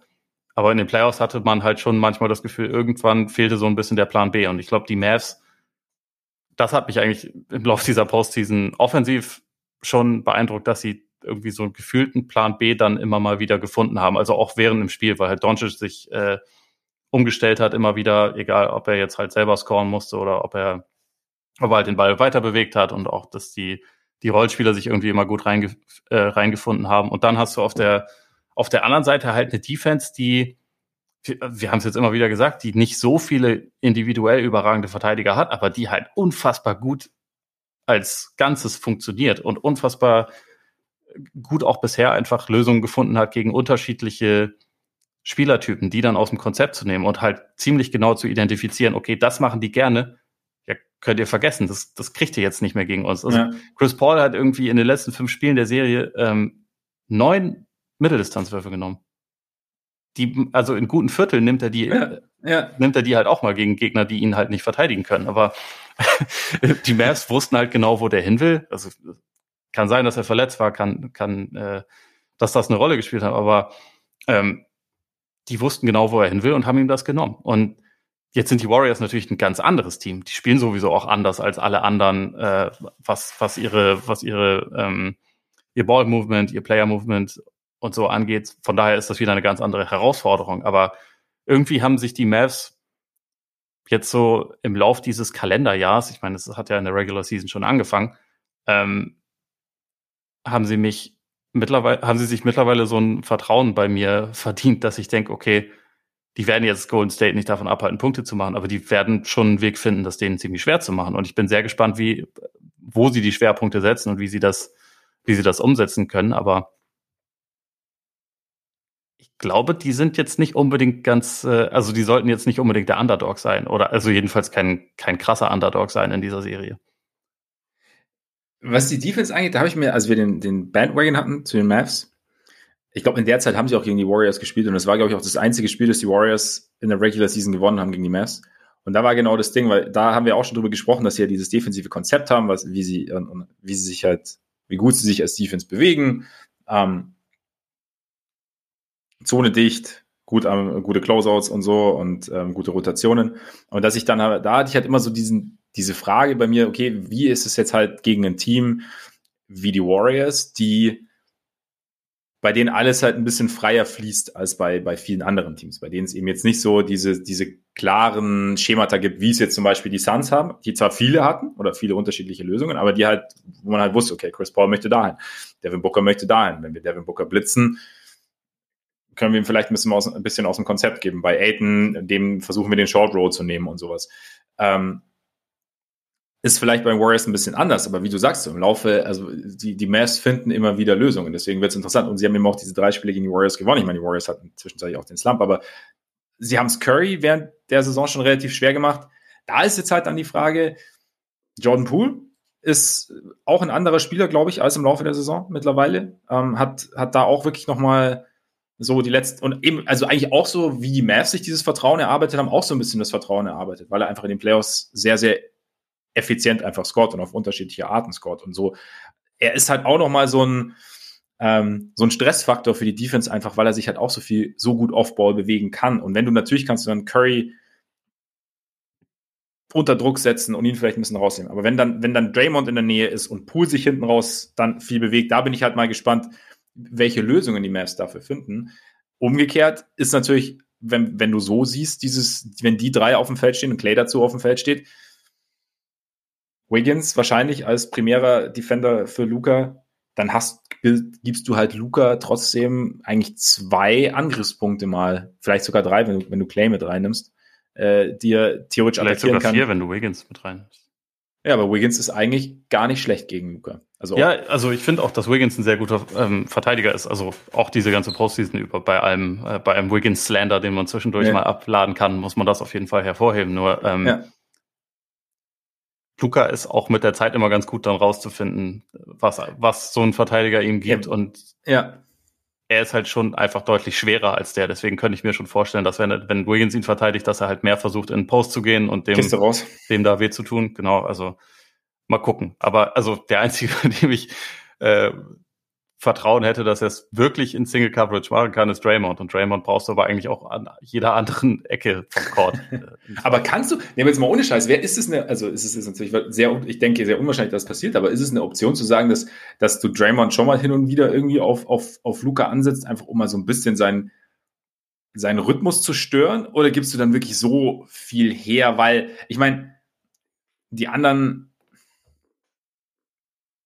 ja, weiß ich nicht, Curry, also kriegst du es Team-Defense-mäßig, rotationsmäßig dann irgendwie so hin, dass es nicht, nicht ganz so übel ist? Also einfach nur mal so als, als, als Stilmittel, dass, dass Draymond da vielleicht irgendwie sinnvoll wäre. Oder, also ich bin mir sicher, dass wir es teilweise sehen werden. Also einfach schon aus dem Grund, weil du halt Doncic unterschiedliche Looks geben musst, weil er das halt, ja. der findet halt schnell raus, wie er es machen kann. Und wenn es dann immer das Gleiche ist, dann bist du halt, bist du halt Toast, selbst wenn du einen überragenden ja. individuellen Verteidiger hast. Also auch ein Bridges konnte ja nichts gegen ihn machen letztendlich. Ja. Und deswegen glaube ich, muss man da schon halt unterschiedliche Sachen ausprobieren. Man wird teilweise wahrscheinlich mal eine äh, Switch-Heavy-Defense sehen. Man wird auch mal, man wird auch mal Blitzing sehen. Sie werden mal versuchen, den Ball aus seinen Händen rauszuforcieren, in dem vollen Wissen, dass das dann halt sein kann, dass die anderen Mavs sie schlagen, weil sie das mhm. gelernt haben, so mit der Zeit. Ja. Ähm, ja, du wirst Double-Triple-Teams sehen und wirst es auch öfter mal sehen, dass er halt irgendwie so ein bisschen allein gelassen soll, damit sie halt alle anderen im Griff haben und auch welche Verteidiger sie auf ihn setzen. Ich nehme an, wir werden schon auch mal Clay auf ihm sehen. Wir werden auch mal Wiggins auf ihm sehen. Wir werden auch mal äh, Draymond auf ihm sehen. Vielleicht auch mal auch mal Kuminga, der ihm halt so eine mhm. athletisch ganz andere Komponente geben wird, der aber wahrscheinlich auch innerhalb von einer Minute vier Fouls kassieren wird, ja. weil er so ein bisschen jumpy ist und äh, ja. ich glaube ich in dem äh, also Dodge wird das natürlich auch ausnutzen, aber sie werden viel probieren. Ähm, und ich denke auch, dass man, dass man öfter mal, auf, öfter mal Green gegen ihn sehen wird und dann stellst du halt einen der, der Flügel im Zweifel gegen Kleber. Da ist es natürlich auch eine gewisse Gefahr, wenn der dann Richtung, Richtung Offensiv-Rebound gehen wird und so, aber ähm, da musst du halt im Zweifel mit leben. Und ich glaube, das, ja.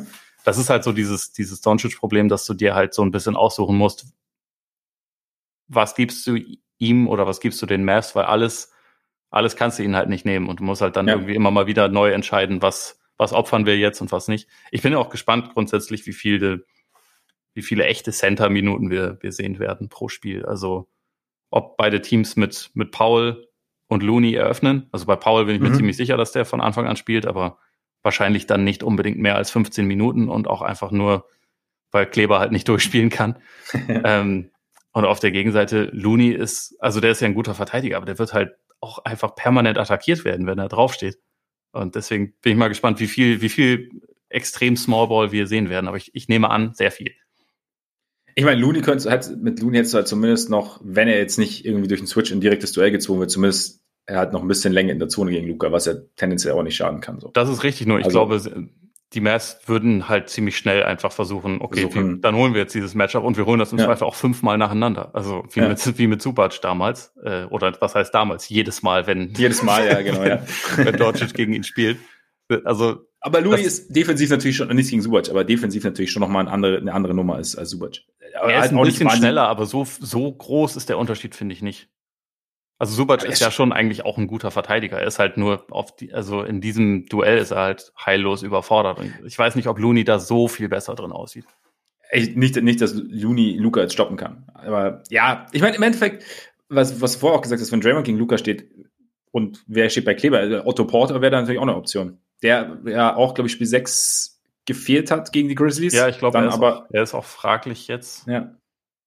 Aber sie sind nicht, also sie sind so halb optimistisch, habe ich jetzt irgendwie nur, war so meine mhm. letzte Info oder so, oder meine letzte Info aus sicheren Quellen, nämlich irgendwo im Internet gelesen. Gestern ähm, noch mit Luca telefoniert. Ja, äh, genau, genau. Nee, aber ich meine, weil, weil einerseits halt Länge, äh, andererseits eine gewisse Mobilität und halt auch defensiv eigentlich schon relativ smart. Also das wären eigentlich so drei Dinge, die du da relativ gut brauchen kannst. Und vielleicht ist er, wenn er, wenn er denn fit ist, ähm, eine gewisse, ja, dass, dass er ihnen dass er so ein bisschen die Antwort darauf dann ist, wenn, wenn sie, wenn sie kleiner spielen, so primär, weil Igodala ist ja mit seiner Nackenverletzung, da weißt du ja nicht, ob, ob und wann und wie er zurückkommt. Ja. Ähm, aber da ist Porter, wäre da, finde ich da eigentlich ganz interessant, so in der, in der Formel. Und ja gut, ich meine, Gary Payton ist ja auch nicht, nicht, schließen sie ja nicht aus, dass er im Laufe der Serie zurückkommen kann. Ist jetzt auch die Frage, ob das wirklich realistisch ist oder ob es mehr so halt wie so das Damoklesschwert Robert Williams in Spiel 7 halt quasi Gary Payne, weil der wäre natürlich zwar klein, aber ist halt eklig. Also das ist natürlich schon schade. Das ist definitiv schade. Ähm, ich glaube zwar, dass es auch da die Gefahr geben würde, dass es so ein bisschen dieses äh, Doncic gegen Patrick Beverly, der auch eklig ist, wo man dann, wo man sehr oft die Too Small Geste sieht, aber ich hätte ihn auch gerne einfach Zurecht. gesehen in dem Matchup, um mal zu sehen, wie es aussieht. Und ja. auch einfach so ja. als zusätzliche Option, als jemand, der halt nochmal mehr so das, das Dribbling auch erschweren kann und dadurch halt einfach mal äh, vielleicht ein bisschen, bisschen ähm, mehr Druck ausüben kann. Das wäre schon, wäre schon interessant. Ich weiß nicht, also nach der, nach der Verletzung, wie das so aussah, würde es mich eigentlich wundern, wenn man ihn in der Serie sieht, aber sie haben es nicht ich offiziell auch. gemacht, also mal gucken. Ich meine, am Ende, die Warriors haben ja eigentlich jetzt so in der ersten Runde, war ja schon so ein bisschen das Ding, okay, Jokic darf ruhig scoren. Wir schauen halt, dass wir ihnen den Rest so ein bisschen nehmen, was natürlich bei den Nuggets wahrscheinlich ein bisschen leichter war, einfach weil halt da die, die anderen Optionen so ein bisschen. bisschen ich würde haben. zustimmen. vorsichtig. Bei diesem elitären Supporting Cast. Ja. Und sie haben es bei, sie haben es bei den Grizzlies aber ja ähnlich gemacht. Also da war ja auch so, sie haben jetzt so, so Ja schon so ein bisschen machen lassen. Vielleicht dann auch nach Peytons Verletzung so ein bisschen mangels, mangels wirklich Gegenwehr, aber haben dann halt schon geschaut. Ich meine, Bane war angeschlagen und so und aber schon irgendwie geschaut, dass, dass der Rest jetzt nicht so richtig heiß läuft. Und da wäre jetzt natürlich ein Ding, kannst du, was, was kannst du dir aus Warriors Sicht erlauben? Wie heiß kannst du Luca laufen lassen? Und aber wie du sagst, ich meine, die Mavs haben irgendwie, der, der Supporting Cast liest sich zwar jetzt eben nicht, nicht elitär in dem Sinne, was die Namen angeht, aber sie haben sich so, so auf relativ elitäres Level gehievt, in dem halt jeder weiß, was er zu tun hat und halt irgendwie die, ja, in, dem System jeder irgendwie seine Rolle gefunden hat, akzeptiert und auch ausführt irgendwie. Und dass die Warriors, dass vielleicht der Ansatz der Warriors eher ist, okay, wir, wir stören, wir stören vielleicht Brunson, weil es uns vielleicht das ein bisschen einfacher fallen könnte. Wir stehen bei den Schützen. Wir versuchen halt sozusagen den zweiten, dritten, vierten Pass so ein bisschen, bisschen zu erschweren. Ähm, und, und, und dass das vielleicht so ein bisschen der Ansatz sein könnte. Ich weiß, keine Ahnung. Das ist dann halt auch die Frage, wie erfolgsversprechend ist es dann gegen Luca? Also weil Luca halt einfach ja, eklig ist. es ist ja auch grundsätzlich eine legitime Frage. Was, was glaubst du, wer so das Brunson-Matchup bekommt? Ist das dann Clay? Würde ich jetzt mal in der, wenn du davon ausgehst, ja, würde ich, ja, würde ich was, würde ich was meinen, weil sonst, ich meine, wen hast du sonst? Draymond, glaube ich, ergibt wenig Sinn. Ja. Ähm, Looney, wenn wir davon ausgehen, dass er startet, auch nicht so. Ja. Und, und Steph nimmst du wahrscheinlich eher irgendwo anders, auch wenn er letztens auf einer Pressekonferenz als Two-Way-Player bezeichnet wurde und sich sehr darüber gefreut hat. Und ich glaube, Steph, Steph ist so ein bisschen schon so das Ding. Ich meine, mittlerweile hat sich das Narrativ so ein bisschen gedreht, aber er lebt schon noch so davon, von seinen Anfangsjahren, dass man gesagt hat, er ist halt klein und schmächtig und deshalb kein guter Verteidiger. Ja, und ich meine, in einer richtig geilen Defense wäre es idealerweise ja trotzdem noch so, dass er dein, dein fünftbester Verteidiger ja, auf dem Feld genau. ist. Ne? Also sie haben ihn ja schon, sie haben ihm immer den Luxus geben können, im Prinzip, dass Clay halt den Point Guard verteidigt hat. Deswegen ja. wäre es eigentlich, also Clay vor drei Jahren wäre perfekt in diesem Matchup gegen Bronson. Ja. Das ist halt die Frage. Ne? Also defensiv ist er halt nicht auf dem Niveau, jedenfalls nicht konstant. Und da bin ich halt mal gespannt, inwieweit, inwieweit das dann funktioniert und inwieweit, inwieweit Bronson in der Lage ist, halt, ja, einfach wieder so ein, so, so ein bisschen diese möglichen Lücken in der Warriors Defense zu attackieren, die halt dadurch entstehen. Also wenn, wenn die äh, Warriors halt sagen, wir, wir priorisieren, dass der Ball, also dass Doncic uns nicht schlägt. Ja. Und geben halt den maximalen Druck auf ihn, was, was Brunson dann damit anstellt. Ich meine, was halt irgendwie, was halt helfen kann in dem Fall, oder wer halt immer hilft, ist Draymond. Also ich glaube halt schon in so einem Setup, in der du sagst, in dem du sagst, dass die Defense ja so ein bisschen, bisschen reagiert, indem du ähm, sagst, wir, wir haben halt quasi, es geht jetzt weniger um die Individualverteidigung als um die Team-Defense. Wenn dann Draymond irgendwo auftaucht, wenn Draymond genau weiß, wo er zu stehen hat und dann so ein bisschen, bisschen stören kann, dann kann das gegen gerade so vielleicht gegen, gegen, gegen, gegen Brunson dann auch nochmal noch mal helfen oder gegen, gegen alles, was dann da noch so in die Zone zieht, abgesehen von Luca. Also ich weiß es nicht. Vielleicht ist es dann, vielleicht sind die Warriors dafür auch prädestinierter, als wir jetzt denken, weil sie halt da die Individualverteidiger, ja schon, ich meine, wie gesagt, Curry, okay, Clay langsamer geworden, wenn du Pool mit reinnimmst, auch, auch, auch kein schlechter Verteidiger. Defender. Ja da ist es, ich meine, sie, sie, sie haben jetzt, es ist eigentlich witzig, weil ich meine, die Mavs, würde ich sagen, haben bessere Individualverteidiger eigentlich fast, also mit Finney Smith, auch mit, mit Bullock und so. Aber da sind auch ein paar dabei, die du attackieren kannst. Also, ähm, Brunson, ich war gerade irgendwie bei Norm Powell, bei Brunson zum Beispiel, den du, den du attackieren kannst. Ähm, von daher, ja, das, ähm, es ist irgendwie eine interessante Serie und irgendwie schwer zu greifen, bis man mal so die ersten, bis, oder für mich schwer zu greifen, bis ich mal die ersten ein, zwei Spiele gesehen habe und dann mal, wie, wie man, wie man irgendwie vor, vorgeht. Auf jeden Fall, weil, also für mich ist das schon auch ein Unterschied, also, weil ja, ähm, die Mavs haben eigentlich ein paar Schwachstellen in ihrer, in ihrer Defense, aber die Warriors sind halt normalerweise nicht so ein Team, was so auf Matchup-Hunting geht. Und da bin ich halt mhm. halt mal gespannt, ob sie das mehr machen, weil die Mavs ziehen das konsequent durch. Und die Mavs haben bei den Warriors auf jeden Fall einige Leute, die sie attackieren können und wo man das sehen wird. Also Pool ist die spannendste Frage, inwieweit der ähm, auch durch seine Offense kompensieren kann, was er defensiv, was, was, er defensiv abgibt, weil der wird halt, glaube ich, eine Zielscheibe auf dem Rücken haben die ganze Zeit. Ja. Aber auch Curry wird attackiert werden. Ähm, also und Looney bei Curry kannst, aber bei Curry kannst du doch auch äh, theoretisch kannst du dich auch so ein bisschen, kannst du so ja so ein bisschen vor die Wand fahren damit irgendwie auch, oder? Also weil er ist halt, wie gesagt, ich glaube halt sein, manchmal denke ich mir, sein Ruf als Defender ist schlechter, als er, als er wirklich ist.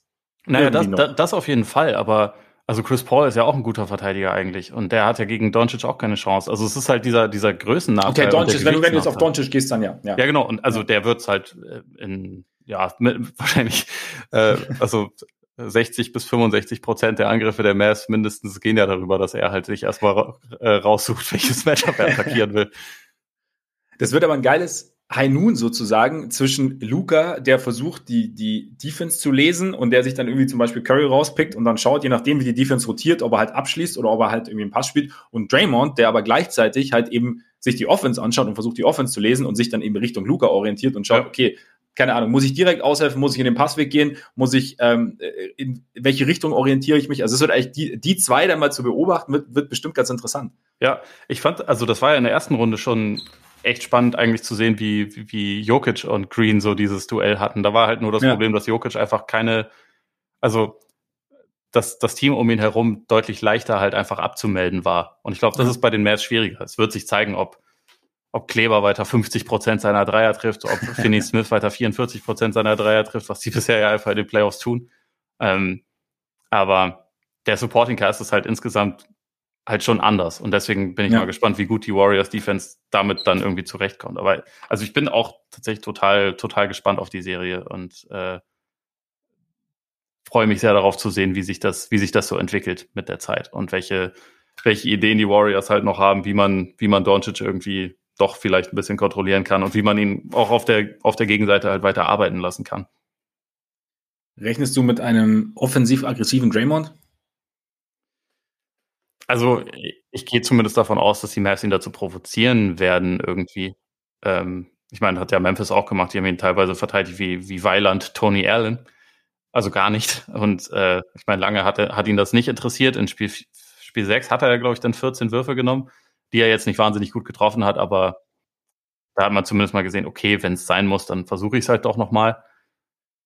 Ich glaube teilweise, wenn sie diesen, wenn sie ihren offensiven Fluss aufrechterhalten wollen, dann muss er schon gelegentlich mal Richtung Korb auch schauen. Es, es ist das Wichtigste offensiv, dass er halt, dass er den Ball verteilt, dass er, dass er ähm, Blöcke stellt, dadurch Freiräume schafft und dass er vor allem vier gegen drei Situationen löst, weil ich glaube, davon wird es einige geben, weil die Mavs, glaube ich, schon sehr viel Druck auf Curry ausüben werden und häufig, häufig da einen zweiten Verteidiger schicken werden. Und dann ist es halt wichtig, dass Draymond die Situation löst, aber ein Teil davon ist auch, dass er gelegentlich selber Richtung Korb guckt, weil äh, sonst spielen sie halt dann nicht vier gegen drei, sondern drei gegen drei. Äh, und das ist halt dann nicht, also nicht, der Vorteil ist dann nicht so groß, wie er sein sollte. Ich habe immer so ein bisschen das Bild vor mir, wie sozusagen eben Curry geblitzt wird oder gedoppelt wird und Draymond dann in der Nähe steht oder halt äh, und, und den Ball bekommt, schnell Richtung Korb geht und irgendwie drumherum cuttet Clay, cuttet, cuttet Pool und halt Draymond dadurch so eine Dynamik in die Offen äh, Offense reinbringt und dadurch halt die Warriors irgendwie zu guten Abschlüssen kommen. Ich bin mal gespannt, ob, ob das dann nur in meiner Fantasie existiert oder inwieweit, inwieweit sie es dann so ähnlich dann spielen. Werden, wird man viel sehen. Ich meine, Draymond ist ja auch äh, der Goat in der Hinsicht, wenn es darum ja, geht, solche eben, Situationen halt zu ja, genau. lösen. Ne? Und das ohne selber ein, ein gefährlicher Scorer zu sein. Aber ja. Ist jetzt nicht so, dass ich mir das äh, in meinem genialen Hirn ausgedacht habe, dass Draymond doch mal das probieren könnte. ich weiß schon, ich weiß schon. ähm, ja, Tipp, Herr Freaks. Mavs sind sechs. Mavs sind sechs. Mavs sind sechs. Nee, ich sag Warriors sind sieben. Nehme ich auch. Also ich habe ich hab Bock auf eine, auf eine ausführliche Serie. Ja, auf jeden Fall. Hätten die Suns auch gehabt? ja, jetzt. Wir hatten eine ausführliche sie, Serie. ja, nee, noch auf noch eine, auf noch eine. Ja. Wegen guter Erfahrungen in der letzten. Also wenn es gute Erfahrungen gegeben hätte in Spiel 7. Ähm, wie gesagt, wir haben das am Montag besprochen bei Patreon. Deswegen gehen wir jetzt nicht so intensiv drauf ein auf Spiel 7. Jetzt ist halt die Frage, ja, wie sieht der Summer of Sun so aus? Weil, ja, enttäuschend ist es natürlich, wenn du als bestes Team der Regular Season, als klar bestes Team der Regular Season so ausscheidest, wenn du auch irgendwie halt dieses, ja, ganz spezielle Spiel 7 ablieferst, in dem irgendwie gar nichts funktioniert, in dem es irgendwie auch, ich bin schon mal, also es wäre schon mal gespannt, es wäre schon mal interessant zu erfahren, was, was genau irgendwie, also was genau dazu geführt hat, dass die Leistung so war, wie sie war. Also dass einfach überhaupt nichts funktioniert hat. Ich meine, war ganz interessant, JJ Reddick hat im ähm, Dunkerspot Podcast, hat er auch so ein bisschen, er hat so am Anfang hat er sich so angeschaut, als es dann schon anfing, dahin zu gehen. Und er hat dann so eine Tendenz gesehen, die er auch so kannte, dass dann jeder halt für sich versucht hat, sozusagen, okay, komm, ich, ich werf uns da jetzt raus, wir kriegen das schon hin. Mhm. Und dass dann halt der Ball dann halt sich nicht mehr wirklich bewegt hat und dass halt dann ganz, ganz viel ISO war und dann halt auch der, der offensive Rhythmus dadurch halt immer, immer weniger geworden ist. Und das halt, wie gesagt, das finde ich mal ganz, fand ich mit Blick so auf dieses Ding, okay, es entwickelt sich halt in so einem Spiel auch so eine Dynamik ganz interessant. Gleichzeitig ist es halt schwer zu packen. Ich meine, es entwickelt sich nicht, nicht sich eine Dynamik, ist ja das eine. Aber das war ja irgendwie, äh, war ja speziell. Und dann, jetzt ist halt eben die Frage, was, was machst du daraus? Vor allem in Anbetracht der Tatsache, dass der Vertrag eines deiner drei besten Spieler, dass einer deiner drei besten Spieler rest, unre, nee, Restricted Free Agent wird. Ja. Und dann gab es ja eben noch diese Meldungen so rund um Spiel 7, dass es so die leichte Auseinandersetzung gab zwischen Monty Williams und, und DeAndre Ayton dass Walsh gesagt hat, okay, Aiton ist immer noch nicht so richtig zufrieden damit, dass sie ihm letztes Jahr eben nicht diesen großen Vertrag angeboten haben, dass er seinen Max irgendwie bekommen wird, wo auch immer. Und was machst du denn draus? Auch in Anbetracht der Tatsache, dass Aiden jetzt dem Spiel 7 und auch der Serie nicht so seinen, seinen Stempel aufdrücken konnte. Es war auf jeden Fall nicht die beste Serie, um danach einen Maximalvertrag zu fordern. Andererseits war die Saison insgesamt ja gut. Ne? Also ja, eben. Äh, und es ist halt irgendwo dann trotzdem 23-jähriger Big Man, der offensiv irgendwie schon ziemlich viel ziemlich viel gezeigt hat und angedeutet hat, dass da eigentlich auch noch viel mehr geht, der mich zwar manchmal wahnsinnig macht mit seiner fehlenden Aggressivität und mit dem oh, ich habe einen offenen Dank, nee, ich sollte mich lieber, ich sollte mich lieber wegdrehen und irgendwo noch einen Hakenwurf probieren. Ja. Es macht mich wirklich wahnsinnig, teilweise ihn, ihn spielen zu sehen. Und gleichzeitig denke ich auch oft, der ist so gut, wenn er das irgendwann mal checkt, dann ist das, dann macht er halt 26 Punkte pro Spiel und ist halt wirklich einfach eine, eine Macht.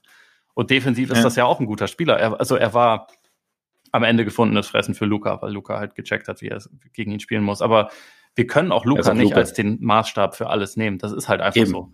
Weil das ist momentan der Beste, was das angeht. Es gibt keinen, der das besser kann als er. Und wenn ja. du halt, also Aiton sah in den Playoffs schon in ziemlich vielen anderen Matchups halt sehr gut aus. Und auch als, als, als Option irgendwie gegen, ähm, gegen kleinere Lineups. Letztes mhm. Jahr Janis war schwierig. Dieses Jahr Doncic war schwierig. Was haben die beiden gemein? Hm. Sind halt so die absolut besten Spieler, die es gerade gibt. So, ja. also Luca mindestens offensiv, ne? Und deswegen würde ich jetzt denken, gibt es denn eine, gibt's eine Alternative, die besser ist, als ihn zu behalten? Das ist es, ja. Und ich rechne damit, dass sie, dass, dass er dort bleiben wird. Also ich habe jetzt viel von, von Sign and Trade und so auch gehört oder ah ja, Qualifying Offer. Qualifying Offer glaube ich schon mal grundsätzlich überhaupt nicht. Also einfach, weil er damit ja auch äh, Geld verliert und das Risiko läuft, sich nächstes Jahr während der Saison irgendwie zu verletzen und das ist dann halt ein relativ großes Problem. Sign and Trade ist halt, du brauchst im Prinzip das Einverständnis vom Spieler. Du musst dann noch mit einem anderen Team einig werden. Es gibt halt da noch mal mehr Salary äh, Cap Restriktionen. Also es ist einfach ein bisschen komplizierter als einfach zu sagen, oh ja, Team X könnte ja einen Big Man brauchen. Da wird man sich schon irgendwie einig. Die Suns mhm. brauchen Wings oder was auch immer. So einfach ist es halt meistens nicht. Und ähm, gleichzeitig, es gibt dann auch nicht so viele Teams, die ihn direkt signen können, also so vom, vom Geld her, die ihm, ich hatte, ich hatte die Liste vor ein paar Tagen noch im Kopf, es sind, ähm, Moment, die Pacers, die ja auch, glaube ich, schon mal mit ihm zur Deadline irgendwie in Verbindung gebracht wurden, die halt ange angeblich Interesse hatten. Die Pistons, die Magic, die Spurs und die, waren die Blazers? Das könnten die Blazers gewesen sein. Auf jeden Fall, sagen wir mal, nicht unbedingt die Top-Teams unter allen Top-Teams. Mhm. Und da wird ihm schon jemand ein Angebot vorlegen. Also ich glaube auch, dieses, er wird den Max schon irgendwo kriegen. Aber ich glaube nicht, dass es für die Suns eine bessere Alternative gibt, als dann einfach zu sagen, gut, du hast jetzt dein Angebot bekommen, wir, wir matchen das und dann, dann bist du halt erstmal bei uns. Und wenn sich das über die nächsten Jahre nicht bessert, dann wird man halt im Zweifel schauen, ob man, ob man ihn dann tradet. Aber ich kann, oder, ja, ich kann es mir schon vorstellen, weil die NBA durchgepeitscht ist, was sowas angeht, aber ich glaube, dass er halt bleiben wird. Und ich glaube auch, also je mehr ich drüber nachdenke, dass die Suns, auch wenn sie sich auf eine Art und Weise verabschiedet haben, wie es seit den Clippers in der Bubble niemand mehr geschafft hat, Shoutout Pat Bev. Ähm, aber es ist auch die Bubble, Mann. E, e, eben, es zählt weißt nicht. Du? Es zählt nicht. Also, wir, wir haben ja Montag auch drüber geredet und ich habe ja gesagt, dass ich einfach, also immer noch schockiert bin, wie hochgradig peinlich das war, wie sie da rausgegangen sind und wie sie sich da präsentiert haben. Ich glaube trotzdem, dass es gerade nicht wirklich eine viel bessere Option für die Suns gibt, als zu sagen, run it back, mehr oder weniger. Vielleicht kann man halt einzelne Sachen verändern, aber es würde mich ein bisschen wundern, wenn es jetzt die ganz große, den ganz großen Umbruch geben würde oder ob man sagt, ja, Chris Paul, alter Sack, wir traden dich jetzt. So, du hast uns gerade die beste, also eine Finals-Teilnahme und dann die beste Regular Season unserer Franchise-Geschichte ähm, verschafft raus mit dir, dich, dich wollen wir nicht mehr. Also ich kann es mir irgendwie nicht vorstellen, weil das Team ist ja eigentlich immer noch gut. Es war halt einfach nur, sie haben das, das halt vergessen.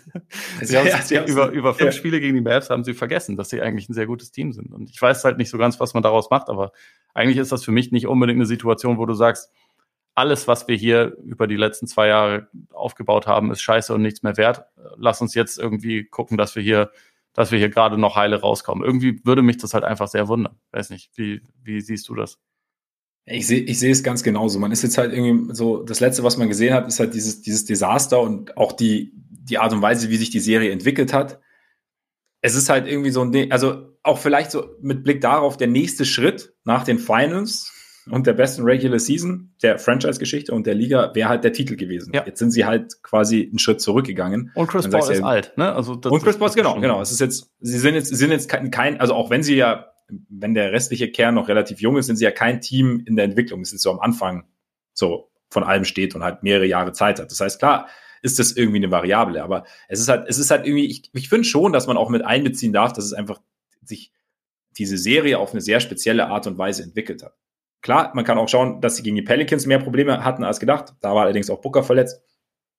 Um, ähm, und klar, ich, es ist auch legitim, sich vielleicht als Front Office dann zu überlegen, okay, brauchen wir vielleicht irgendwie neue, ja, neue Reize sozusagen oder wie, wie machen wir das?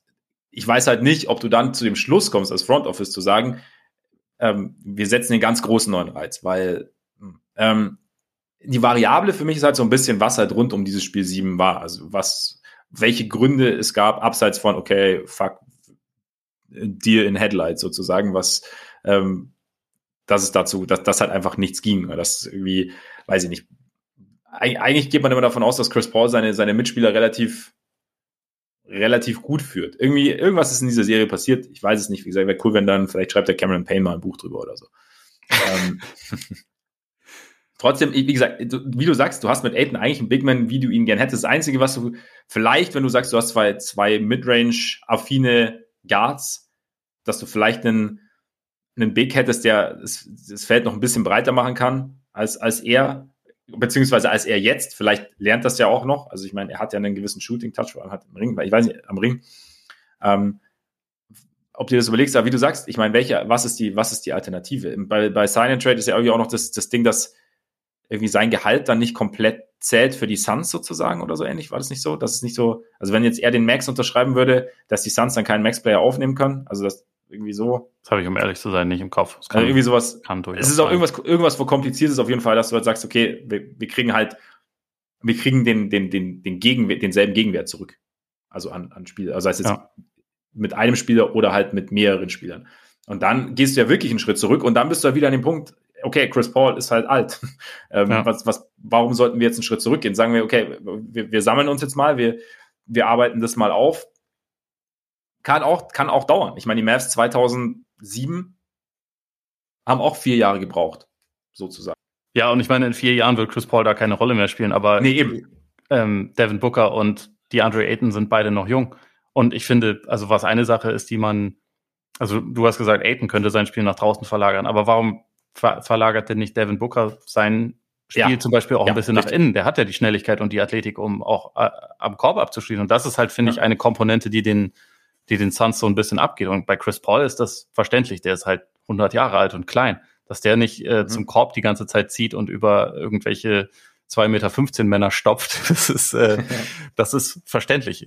Als, der, als junger Mann Chris Paul hat der noch über Dwight Howard gestopft. Ne? Aber aber Devin Booker hat, also der könnte ja durchaus diese Komponente noch ein bisschen mehr in sein Spiel integrieren. Und ich finde, also das ist ja auch jemand, der eigentlich wirklich ein sehr, sehr guter Spieler ist und der aber auch in dieser Serie so ein bisschen halt entschlüsselt wurde von den Mavs. Ne? Also was jetzt nicht heißt, dass, ähm, dass sie ihn irgendwie komplett rausgenommen haben, aber sie haben ihm halt seine Lieblingsabschlüsse genommen und er hat dann, also sie haben ihm dadurch halt einfach einen sehr großen Teil seiner, seiner ähm, Effektivität genommen als Spieler. Mhm. Und ich glaube, wenn er halt so sich da noch ein bisschen, bisschen breiter aufstellt, also einerseits vielleicht was sein, was sein Playmaking angeht und andererseits aber auch was den, ich muss halt dann auch mal zum Korb gehen, ähm, ja. angeht, das, der hat da ja auch noch Steigerungspotenzial. Und das, der ist, wie alt ist Devin Booker? 25, glaube ich, also, oder 26 ja, ist er auf jeden Fall auch noch jemand, der noch, der sich noch ordentlich entwickeln kann. Und wenn du den ja. hast, plus Bridges, plus, plus Aiton, das ist ja kein,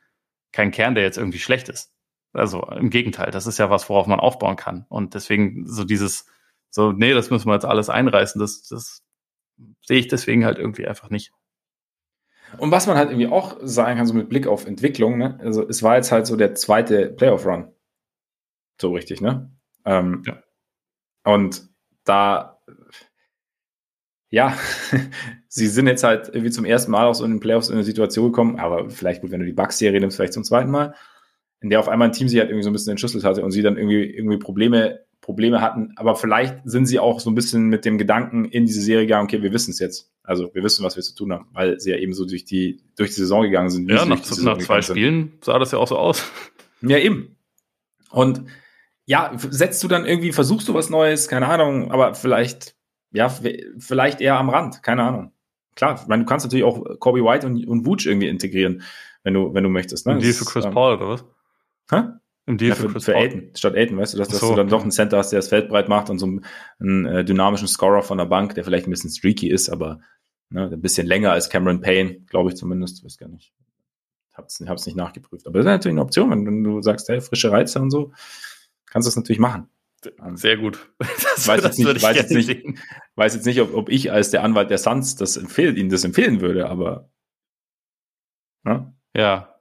Aber ich, also Quintessenz, Quintessenz ist für mich, ich tendiere, also ich würde, glaube ich, auch jetzt nicht, nicht überreagieren. Ich würde, ich würde auch nicht sagen, ja, scheißegal, nächstes Jahr läuft's schon. Ja. Ich würde mich, ich würde schon schauen, okay, was, was genau war jetzt die Problematik? Und wenn ich dann zu dem Schluss komme, dass, dass die Dynamik innerhalb des Teams vielleicht doch irgendwie so ist, dass ich eine größere Veränderung brauche, dann vielleicht schon. Aber ich würde jetzt nicht so sagen, okay, ja, nee, puh. die Andre weg, weg vor allem, weg, ähm, ähm, weg und deshalb weg. ähm, ja, äh, du weißt, was ich meine. Ja auch sonst müssen wir alles verändern, sondern halt jetzt mal äh, kurz mal die berühmten Wunden lecken, sich zusammensetzen, analysieren und dann schauen, was mache ich. Und wenn natürlich Aiden keinen Bock mehr hat, dann hast du natürlich, dann ist es wieder ein bisschen was anderes, weil dann. Sehe ich nicht so. Du hast als Team die Kontrolle erstmal. Ja, und aber weil, wir haben auch über die letzten Jahre gesehen, dass Leute, die keinen Bock mehr haben, auch trotzdem noch einen gewissen Trade-Wert haben.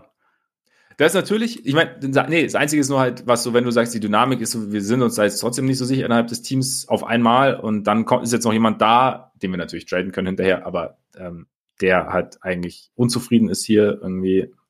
Aber wer weiß, ob es überhaupt so ist. Ja, ich denke mir immer, also aus, aus nüchterner Teamperspektive, selbst wenn man nicht hundertprozentig von Aiden überzeugt ist langfristig, was ich was ich verstehen könnte, einfach weil er so ein bisschen, bisschen frustrierende Tendenzen hat. Eigentlich musst du halt trotzdem sagen, das ist aber, also ich meine, Booker werden sie ja nie abgeben und das ist ansonsten unser bestes Asset. Das können wir nicht einfach mhm. abgeben. Und also so einfach ist es ja. dann erstmal. Deswegen glaube ich, in der Offseason muss man erstmal, wenn es jetzt nicht eine geile Sign-and-Trade-Lösung gibt, dann wird man sich halt irgendwie einig werden und dann schaut man mal. Und meine Tendenz ist so, ich glaube, dass das die letzte Titelchance für Chris Paul war, um echt zu sein. Ich glaube nicht, dass er nochmal eine bessere haben wird. Das heißt aber nicht, dass die Suns als Team und vor allem mit diesem ja. jungen Kern, zu dem Chris Paul nicht dazugehört, dass die da deswegen alles einreißen müssen. Und ich glaube auch, das, das wäre, es wäre halt einfach nicht smart. Das ist ein guter Punkt, dass man das halt trennt, sozusagen. Also auch wenn Chris Paul natürlich ein wichtiger Teil des Ganzen ist, aber dass ja. eben das, das eigentlich sich irgendwann die Schicksale so ein bisschen trennen, einfach weil halt, weil da unterschiedliche Alters, meinst du, äh, eine andere Altersstruktur gibt. Deshalb, ja. Was würdest du anstelle der Sixers tun? Boah. Naja, ich meine, erstmal müssen wir auch nicht so viel bedingt. tun, weil, weil Harden seine Option ja jetzt wohl äh, halt zieht. Und dann musst du halt die Entscheidung erst nächstes Jahr treffen, was du, was du mit ihm anfängst und hast dann vielleicht. Ein bisschen Best Case eigentlich, ne? Ja, eigentlich schon, oder? Also ja. sonst wäre es ja, wäre es jetzt schon hochgradig kompliziert, nachdem wie das gelaufen ist, nachdem man gerade sehr viel äh, sein, seine letzten Trade Chips ja geopfert hat, um ihn zu bekommen, um und dann Playoffs mit einem 30-Punkte-Spiel von ihm zu kriegen, ähm, wo wir dann alle für ein paar Tage drüber nachgedacht haben, hat Harden es vielleicht doch noch drauf und dann hat er es doch nicht mehr drauf. ähm, danach dann äh, ihn als unrestricted Free Agent zu haben und dann zu sagen, ja, ja 250 Mille, nimm, nimm hin den Schmutz, kauf den Känguru, das, äh, das wäre halt blöd gewesen. Deswegen, er zieht jetzt diese Option, sie können sich das halt eine Saison lang angucken, ob ähm, er halt einen besseren Eindruck macht nächstes Jahr, das wäre gut. Also vielleicht ist ja nochmal eine Offseason mit ähm, Oberschenkel Regeneration und äh, gesünderem Lifestyle. Wer weiß, vielleicht hilft ihm das und dann sieht er nächstes Jahr wieder wie ein Fringe-MVP-Kandidat aus. Und dann hat man ein super Duo und dann kann man vielleicht auch guten Gewissens sagen, okay, hier ist der nächste Vertrag, James, du bist unser Duo. Ja. Oder es bessert sich halt nicht und dann Sayonara. Jim Harden.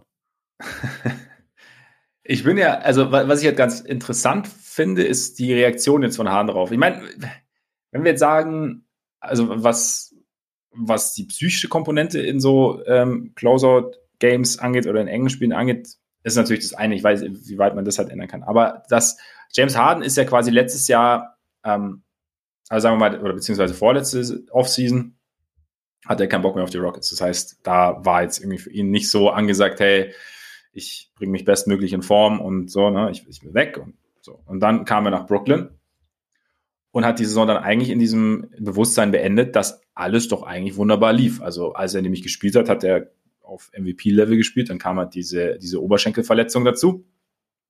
Dann ging halt nicht mehr viel, aber eigentlich, sobald dieser Oberschenkel ausgeheilt ist, sollte ja eigentlich alles wieder funktionieren. Und jetzt im Laufe dieser Saison hat er gemerkt, ja, fuck, hat's nicht. Also ich habe, also weißt du, was wir sehen, sieht James Harden ja auch. Wie gesagt, wer weiß, ob da noch irgendwie andere Verletzungen dabei sind, weiß ich nicht. Aber wie er, welche Schlüsse er jetzt sozusagen aus, aus dem Verlauf der Saison zieht. Ob er sagt, okay, nee, wie du sagst, äh, ich passe meinen Lifestyle so ein bisschen an, weil eigentlich bin ich noch zu jung, um schon äh, Richtung Karriereende zu schippern. Und ich ähm, gehe jetzt halt wirklich so ein bisschen auf, auf Fitness und, und schaue halt, dass ich da mich wieder bestmöglich vorbringe. Ich meine, vor der Bubble hat er es ja schon mal gemacht, aber ja hier Skinny Harden und sowas, ne? Ja. Damals. Und ja, weil was, da halt alle Clubs zu waren. ja, ja, aber jetzt genau, aber was ist, was genau, aber vielleicht ist ja das jetzt so ein bisschen der Schluss für ihn. Nicht, nicht, dass es unbedingt passieren muss, aber ich, da bin ich halt gespannt, dann wie, in welcher Form er dann, dann in die neue Saison geht. Und wie du sagst, ich meine, jetzt ist optimal. Schau, schaust dir an, wie Embiid Harden wirklich harmoniert, wenn sie auch mal eine Offseason zusammen äh, oder eine Vorbereitung zusammen haben. Und schau, und ich bin trotzdem, ich meine, trotzdem bei Daryl Morey weißt du ja nie, was passiert. Also, keine Ahnung. Tobias Harris hat gute Playoffs gespielt größtenteils, ist aber ja nie unantastbar gewesen in Philly. Ja. Also außer natürlich, als es darum ging, ob sie ihn oder Jimmy Butler signen, äh, verlängern. Aber ähm, ja, also was, was, was so, was so jetzt passieren wird. Ich meine, Danny Green ist natürlich bitter, Kreuzbandriss. Ja. Ähm, Kann man auch mal gespannt sein, ob das vielleicht sogar ein Karriereende dann bedeutet bei ihm. Ja, ja. Was echt schade wäre. Ja, voll. Also so. Ja, und von daher ist, äh, ist es interessant, aber das dass die Entscheidung jetzt abgenommen wurde, ist natürlich schon, ist schon oder wahrscheinlich abgenommen werden wird, ist natürlich schon angenehm. Ich meine, Zach Lowe hat auch gesagt, ich meine, was machst du? Also, das war nicht ganz interessant. Ist es wirklich besser, ihn, ihm diese 250 Millionen Dollar zu geben, als ihn zu verlieren und dann halt ohne dazustehen? Also, ja. ist also wenn du, also, und allein wenn du dir die Frage stellst, wenn du, wie du sagst, all deine ähm, Trade Chips abgegeben hast, spricht ja schon Bände. Ja, ich glaube auch, dass dieser, dieses 250 Millionen Ding aber auch so oder so quasi vom Tisch ist. Also das ja. ist halt, du kannst ja auch sagen, okay, du bestehst auf Max von mir aus drei Jahre. Ne? Also mhm. fünf Jahre ist ja dann schon auch einfach nochmal so, dass das, das ultimative Commitment aus Teamperspektive und da sehe ich jetzt keine Notfall. Das gibt ihm ja auch kein anderes Team. Es muss ja, man ja. muss ja immer schauen, was ist halt was ist die Nachfrage? Was sind die Teams, die jetzt überhaupt Geld hätten, um James Harden zu bezahlen? Das sind nicht viele. Ich habe ja eben die Liste aufgezählt. Das sind, äh, sind auch alles keine Top-Teams. Und ja. ähm, da der Markt ist Weil nicht, der Markt gibt es nicht her, dass irgendjemand James Harden 250 Millionen bei seinem nächsten Vertrag geben muss. Das ist einfach nicht. Damon so. Harden fände ich aber schon interessant. So Knaller, absolut. Ja. ja, nee, stimmt. Von daher, es gibt zu tun für Philly. Die Playoffs liefen mal wieder maximal enttäuschend irgendwie. Oder maximal ja. enttäuschend, aber lief, verliefen sehr enttäuschend. Ich Und drücke nur Joel Embiid die Daumen, sonst niemanden. Nur weit, äh, Tyrese Maxi. Tyrese Maxi auch, oder? Für, für Embiid tut's mir halt echt leid. Also nach der, ja. nach der Saison, dass es dann irgendwie schon wieder so ätzend geendet ist und dass er schon wieder einen Teamkollegen hat, der nicht hundertprozentig verlässlich ist, einen Star-Teamkollegen. ähm, das ist, äh, ist, also was da über die letzten Jahre alles an, an Mist verzapft und gebaut und äh, dann auch teilweise zufällig passiert ist, das ist schon einfach unfassbar. Ja. Anders ja. kann man es gar nicht sagen. Bei den Sixers ist echt über die letzten Jahre so viel schiefgelaufen. Und vieles fand ich in dem Moment äh, sinnvoll, fand ich in dem Moment nicht schlecht, aber es ist halt so vieles einfach daneben gegangen, muss man einfach mal sagen. Das stimmt. Allein diverse Draft-Entscheidungen. Ja, der Maxi-Pick war solide. Der, der war, sehr, sehr gut. Ja, der rettet ihn auch so ein bisschen den Arsch eigentlich, wenn man so in die Zukunft schaut. Ja. Weil sonst, ne, wäre es dunkel.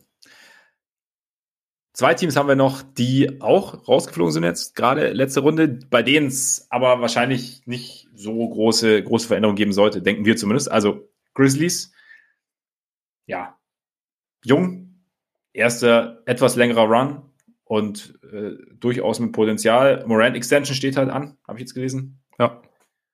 Würden wir auch machen, oder? Ja, klar. Und dann ähm, hast du halt noch, Tyus Jones läuft noch aus, Kyle Anderson läuft aus. Mal, mal sehen.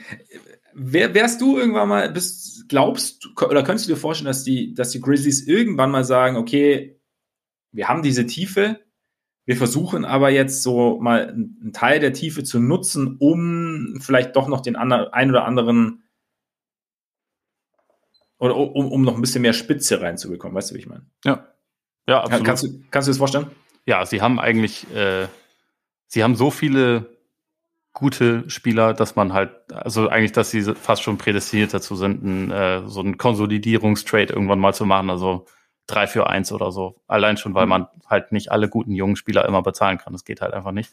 Ja. Und ähm, das Team hat ja schon noch ein paar Punkte, die halt nicht so gut sind. Also vor allem sind sie kein gutes Shooting-Team und so. Und es fehlt manchmal so ein bisschen, abgesehen von, von Morant, auch der, äh, so, so, ein Spieler, der halt irgendwie permanent Druck auf den Ring ausübt und so. Also abgesehen mhm. von Brandon Clark natürlich. Aber äh, es gibt da, finde ich, schon noch Punkte, die sie potenziell angehen könnten. Da ist dann halt auch immer die Frage, wer ist, wer ist verfügbar und so. Aber ich glaube auch, dass sie halt diese, diese Masse an guten Spielern irgendwann per Trade einsetzen werden, weil so ein Free Agent Markt sind sie halt nicht.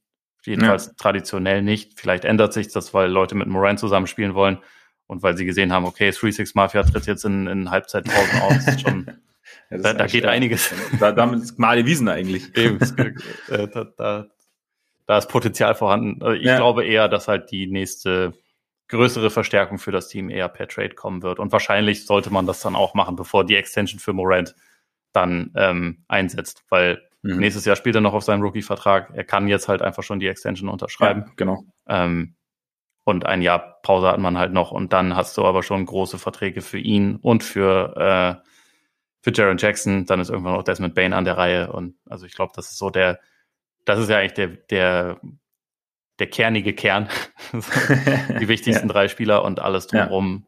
Bin ich mal gespannt, wie sich das über die nächsten Jahre entwickelt. Also Brandon Clark wäre ja auch jetzt schon, glaube ich, Extension eligible. Der hat ja jetzt auch gerade sein ja. drittes Jahr hinter sich. Also ja, genau wie Morant. Hast du einen Spieler im Kopf gerade oder den du, den du gerne, bei dem du schon mal gedacht hast, war der, der in Memphis? Na, ich hatte, äh, also nicht gerne, aber ich hatte schon mal die Idee, dass äh, so ein Jalen Brown dort nicht so schlecht aussehen würde. Aber also okay. ähm, Willst du, willst du jetzt doch das Duo sprengen oder was? Plötzlich. Ein Spiel lief nicht so. Und nein, nein, nein, ich sag ja, ich will das nicht gerne sehen. Ich sage nur vom Spielertypen her. Ja, okay. Das ist nicht ganz, ganz schlecht.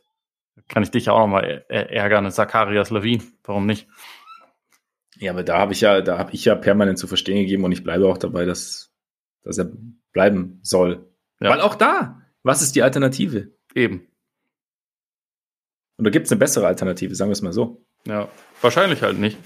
Nee, aber also mal gucken. Die haben ja auch einfach ein saugutes Front Office, die wahrscheinlich auch noch den einen oder anderen Spieler auf dem Schirm haben, den ich nicht auf dem Schirm ja. habe, der da vielleicht perfekt reinpasst. Also mal gucken.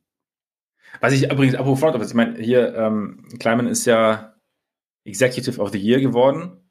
Wenn man sich den Erfolg anschaut, auch verdient, aber so viel haben sie ja gar nicht gemacht oder? Nee, sie haben über die letzten Jahre halt so viel. Ja, genau. Ist eher so ein, so, so ein, ein Anführungszeichen Lifetime Award als ja. der. War auch ähm, deswegen äh, mein Pick, wenn ich es richtig in Erinnerung habe. Okay. Weil ich dachte erst, ich könnte ja auch mal Brad Stevens machen, fühlte mich dann, glaube ich, doch zu, zu homerig und ja. äh, denk halt, ja, also das Front Office hat, also von den Grizzlies hat einfach über die letzten Jahre unfassbar viel auf, ja, ja, gemacht, was jetzt dann irgendwie so ein bisschen, bisschen äh, richtig zusammengekommen ist, sozusagen. Mhm. Aber es gab jetzt nicht dieses Jahr die krasse Transaktion, die sie irgendwie getätigt haben. Es gab halt ja. Valanciunas für Adams und der Zaire Williams Pick war auch nicht der schlechteste, aber sonst war es nicht, nicht die großen Deals. Ja, ja. Wird es bei den Bucks wahrscheinlich auch nicht geben. Wahrscheinlich nicht. Deals. Da läuft, äh, beziehungsweise Player Option gibt es bei äh, Connaughton und Bobby Portis. Wes Matthews läuft aus. Ja, Kern steht, würde ich sagen. Dass Middleton gefehlt hat, war eher ungut. Weiß nicht, ob man halt sagt, es braucht irgendwie, man versucht halt irgendwie noch so ein bisschen, ja, also mehr, mehr Scoring-Dynamik für einen Flügel zu bekommen. Keine Ahnung, wäre das irgendwie ein Ansatz für dich, wo du sagst, also so ein bisschen also halt natürlich im Sinne von, nicht im Sinne von Star, sondern eher von, von Bankspieler. Ich glaube eigentlich, ich glaube eigentlich fast mehr einfach ähm, Länge auf dem Flügel. Dass das halt, mhm. also das muss gar nicht unbedingt jemand sein, der jetzt, der jetzt irgendwie dir dann noch ähm, tolle Scoring-Optionen eröffnet, wäre natürlich also gut und wichtig, also auch gerade für die Art und Weise, wie die Bugs spielen, wenn das dann jemand ist, der auch einen Dreier trifft. Aber ähm, in erster Linie hat, finde ich, und das hast du gegen Boston dann am Ende echt gemerkt, hat halt so die, die defensive ja. Länge auch so ein bisschen gefehlt auf dem Flügel. Also, ja. wir immer wieder über, über Angriffsfläche sprechen und so, da gab es halt schon Leute, also gerade Grayson Allen und, und auch, auch Connaughton am Ende, auch wenn ich den eigentlich gut fand in der Serie, aber da gab es halt schon Leute, die dann, die dann von Tatum auch mal attackiert werden konnten. Und ich glaube, wenn man so ein bisschen guckt, ähm, was sie nach dem Titel so gemacht haben, gab es halt einfach, glaube ich, ein paar paar Deals, die sich jetzt nicht so hundertprozentig ausgezahlt haben für die Bugs. Und das ist trotzdem natürlich auch immer so ein bisschen dann die, die Perspektive, die sich dadurch verändert, dass sie verloren haben, weil ähm, sie waren trotzdem, glaube ich, vom Kader gut genug, dass sie auch den Repeat hätten schaffen können in Bestbesetzung. Ja. Ich glaube, dass äh, mit Middleton hätten sie Boston schlagen können, nicht müssen, ja. aber schlagen können und auch von den, von den Teams, die jetzt sonst noch drin sind, hätten sie jedes, jedes Duell gewinnen können. Aber trotzdem, ich glaube, wenn man so guckt, was sie mit ihren Ressourcen in dieser Saison angefangen haben, da waren halt so ein paar Sachen dabei, die sich einfach nicht ausgezahlt haben. Also Ibaka, ja. ne, da, da, wurde halt nichts ja, draus. Stimmt. George Hill hat nicht wirklich viel beigetragen. Javon Carter haben sie geholt, aber dann am Ende gar nicht eingesetzt oder also wenig eingesetzt, als es irgendwie, ja, als, als er vielleicht eigentlich eine ganz gute Option gewesen wäre. Ähm, ja, es hat, es hat halt im Endeffekt so diese, diese Zusatzdeals haben halt nicht so überragend funktioniert und gleichzeitig es ist halt auch einfach schwer durchzukommen, wenn dein zweitbester Scorer und wichtigster Shotmaker dann einfach in der wichtigsten Serie nicht zur Verfügung steht. Das, äh, kann man, da kann man dem Front Office auch nicht zu sehr strikt jetzt rausdrehen. Gegen eins der besten Defensivteams der Liga auch ja. noch. Also das, ja eben. Und ich meine, ich finde ja auch die, für mich haben die Deals ja auch irgendwie Sinn ergeben, so im, im, in dem Moment. Also Allen zu sagen, noch ein bisschen, bisschen mehr Shooting, dann, ähm, du ja sowieso schon eine gut funktionierende Defense hast. Klar, du hast dann, bietest ein bisschen was an. Ähm, selbst Ibaka war ja irgendwie so, keine Ahnung, ich, man wusste jetzt nicht genau, was Ibaka noch bringt. Und es gab schon Fragezeichen wegen Dante DiVincenzo. Aber ich meine, DiVincenzo hat jetzt auch nicht, auch nicht rumgerissen. Und zu sagen, noch ein bisschen mehr Länge, Physis, äh, Stretch 4, der neben Janis vielleicht spielen kann, auch mit Blick darauf, dass man eben nicht dass zu dem Zeitpunkt der Lopez noch irgendwie verletzt war. Die Bugs haben sicherlich mehr Einblicke gehabt als wir, aber das war ja so ein bisschen, das hat ja schon, im, es hat, wie du sagst, es hat, es hat halt nicht funktioniert. So, dann jetzt halt mal gucken, was sie so machen. Ja. Und trotzdem, der, der, der Kern ist immer noch ganz gut. Wenn du die drei Dudes hast, dann hast du schon mal so eine ganz es. gute, ganz gute Base. Und, ich äh, denke, sie gehören auch nächstes Jahr wieder zum erweiterten, mindestens erweiterten Kreis. Ja, auf jeden Fall. Und ja. mal schauen, was, was sie halt noch, was sie, was sie noch aus dem Hut zaubern. Genau. Genau. Gut, dann haben wir es für heute, würde ich sagen. Ich glaube auch. Meine, meine Dritt, also unser, unser Spielplan diese Woche ist halt schon auch, schon auch heavy. Schon, schon, der Einzige, der mithalten könnte, eigentlich ist Jimmy Butler. Der Rest ja. wäre wahrscheinlich, wär wahrscheinlich schon am Ende, mang, mangels nächtlichen Trainings. Ja, ich, ich bin auch wie Jimmy Butler und stehe mittlerweile nachts auf und nehme dann einfach drei Stunden Podcast auf, die ich aber nicht veröffentliche, einfach nur um, um scharf zu bleiben. Ja, ja, ja, meine Nachbarn haben auch schon geschrieben, wer, wer spricht denn hier im Haus nachts immer? Sie hätten da Stimmen gehört. Ja. Ja, so, so ist es. Hast halt du gefragt, jetzt. soll ich lieber dribbeln oder was? Ja, genau. Pick your poison. Gut, äh, auch damit wieder ganz klares Zeichen, dass wir am Ende angekommen sind und bleibt uns natürlich nur noch der Hinweis, beziehungsweise erstmal der Dank fürs Zuhören, für eure Aufmerksamkeit. Und äh, wenn ihr Lust habt, häufiger zuzuhören, könnt ihr uns sehr, sehr gern folgen bei oder uns abonnieren bei Apple Podcasts, Spotify, Deezer, Amazon Music und Google Podcasts. ähm, folgt uns auch gern bei Twitter und Instagram. Schaut mal bei Patreon vorbei. Und jetzt würde ich sagen, genießt euren Tag, euren Abend, euren Morgen und bis bald hoffentlich. Reingehauen. Reingehauen.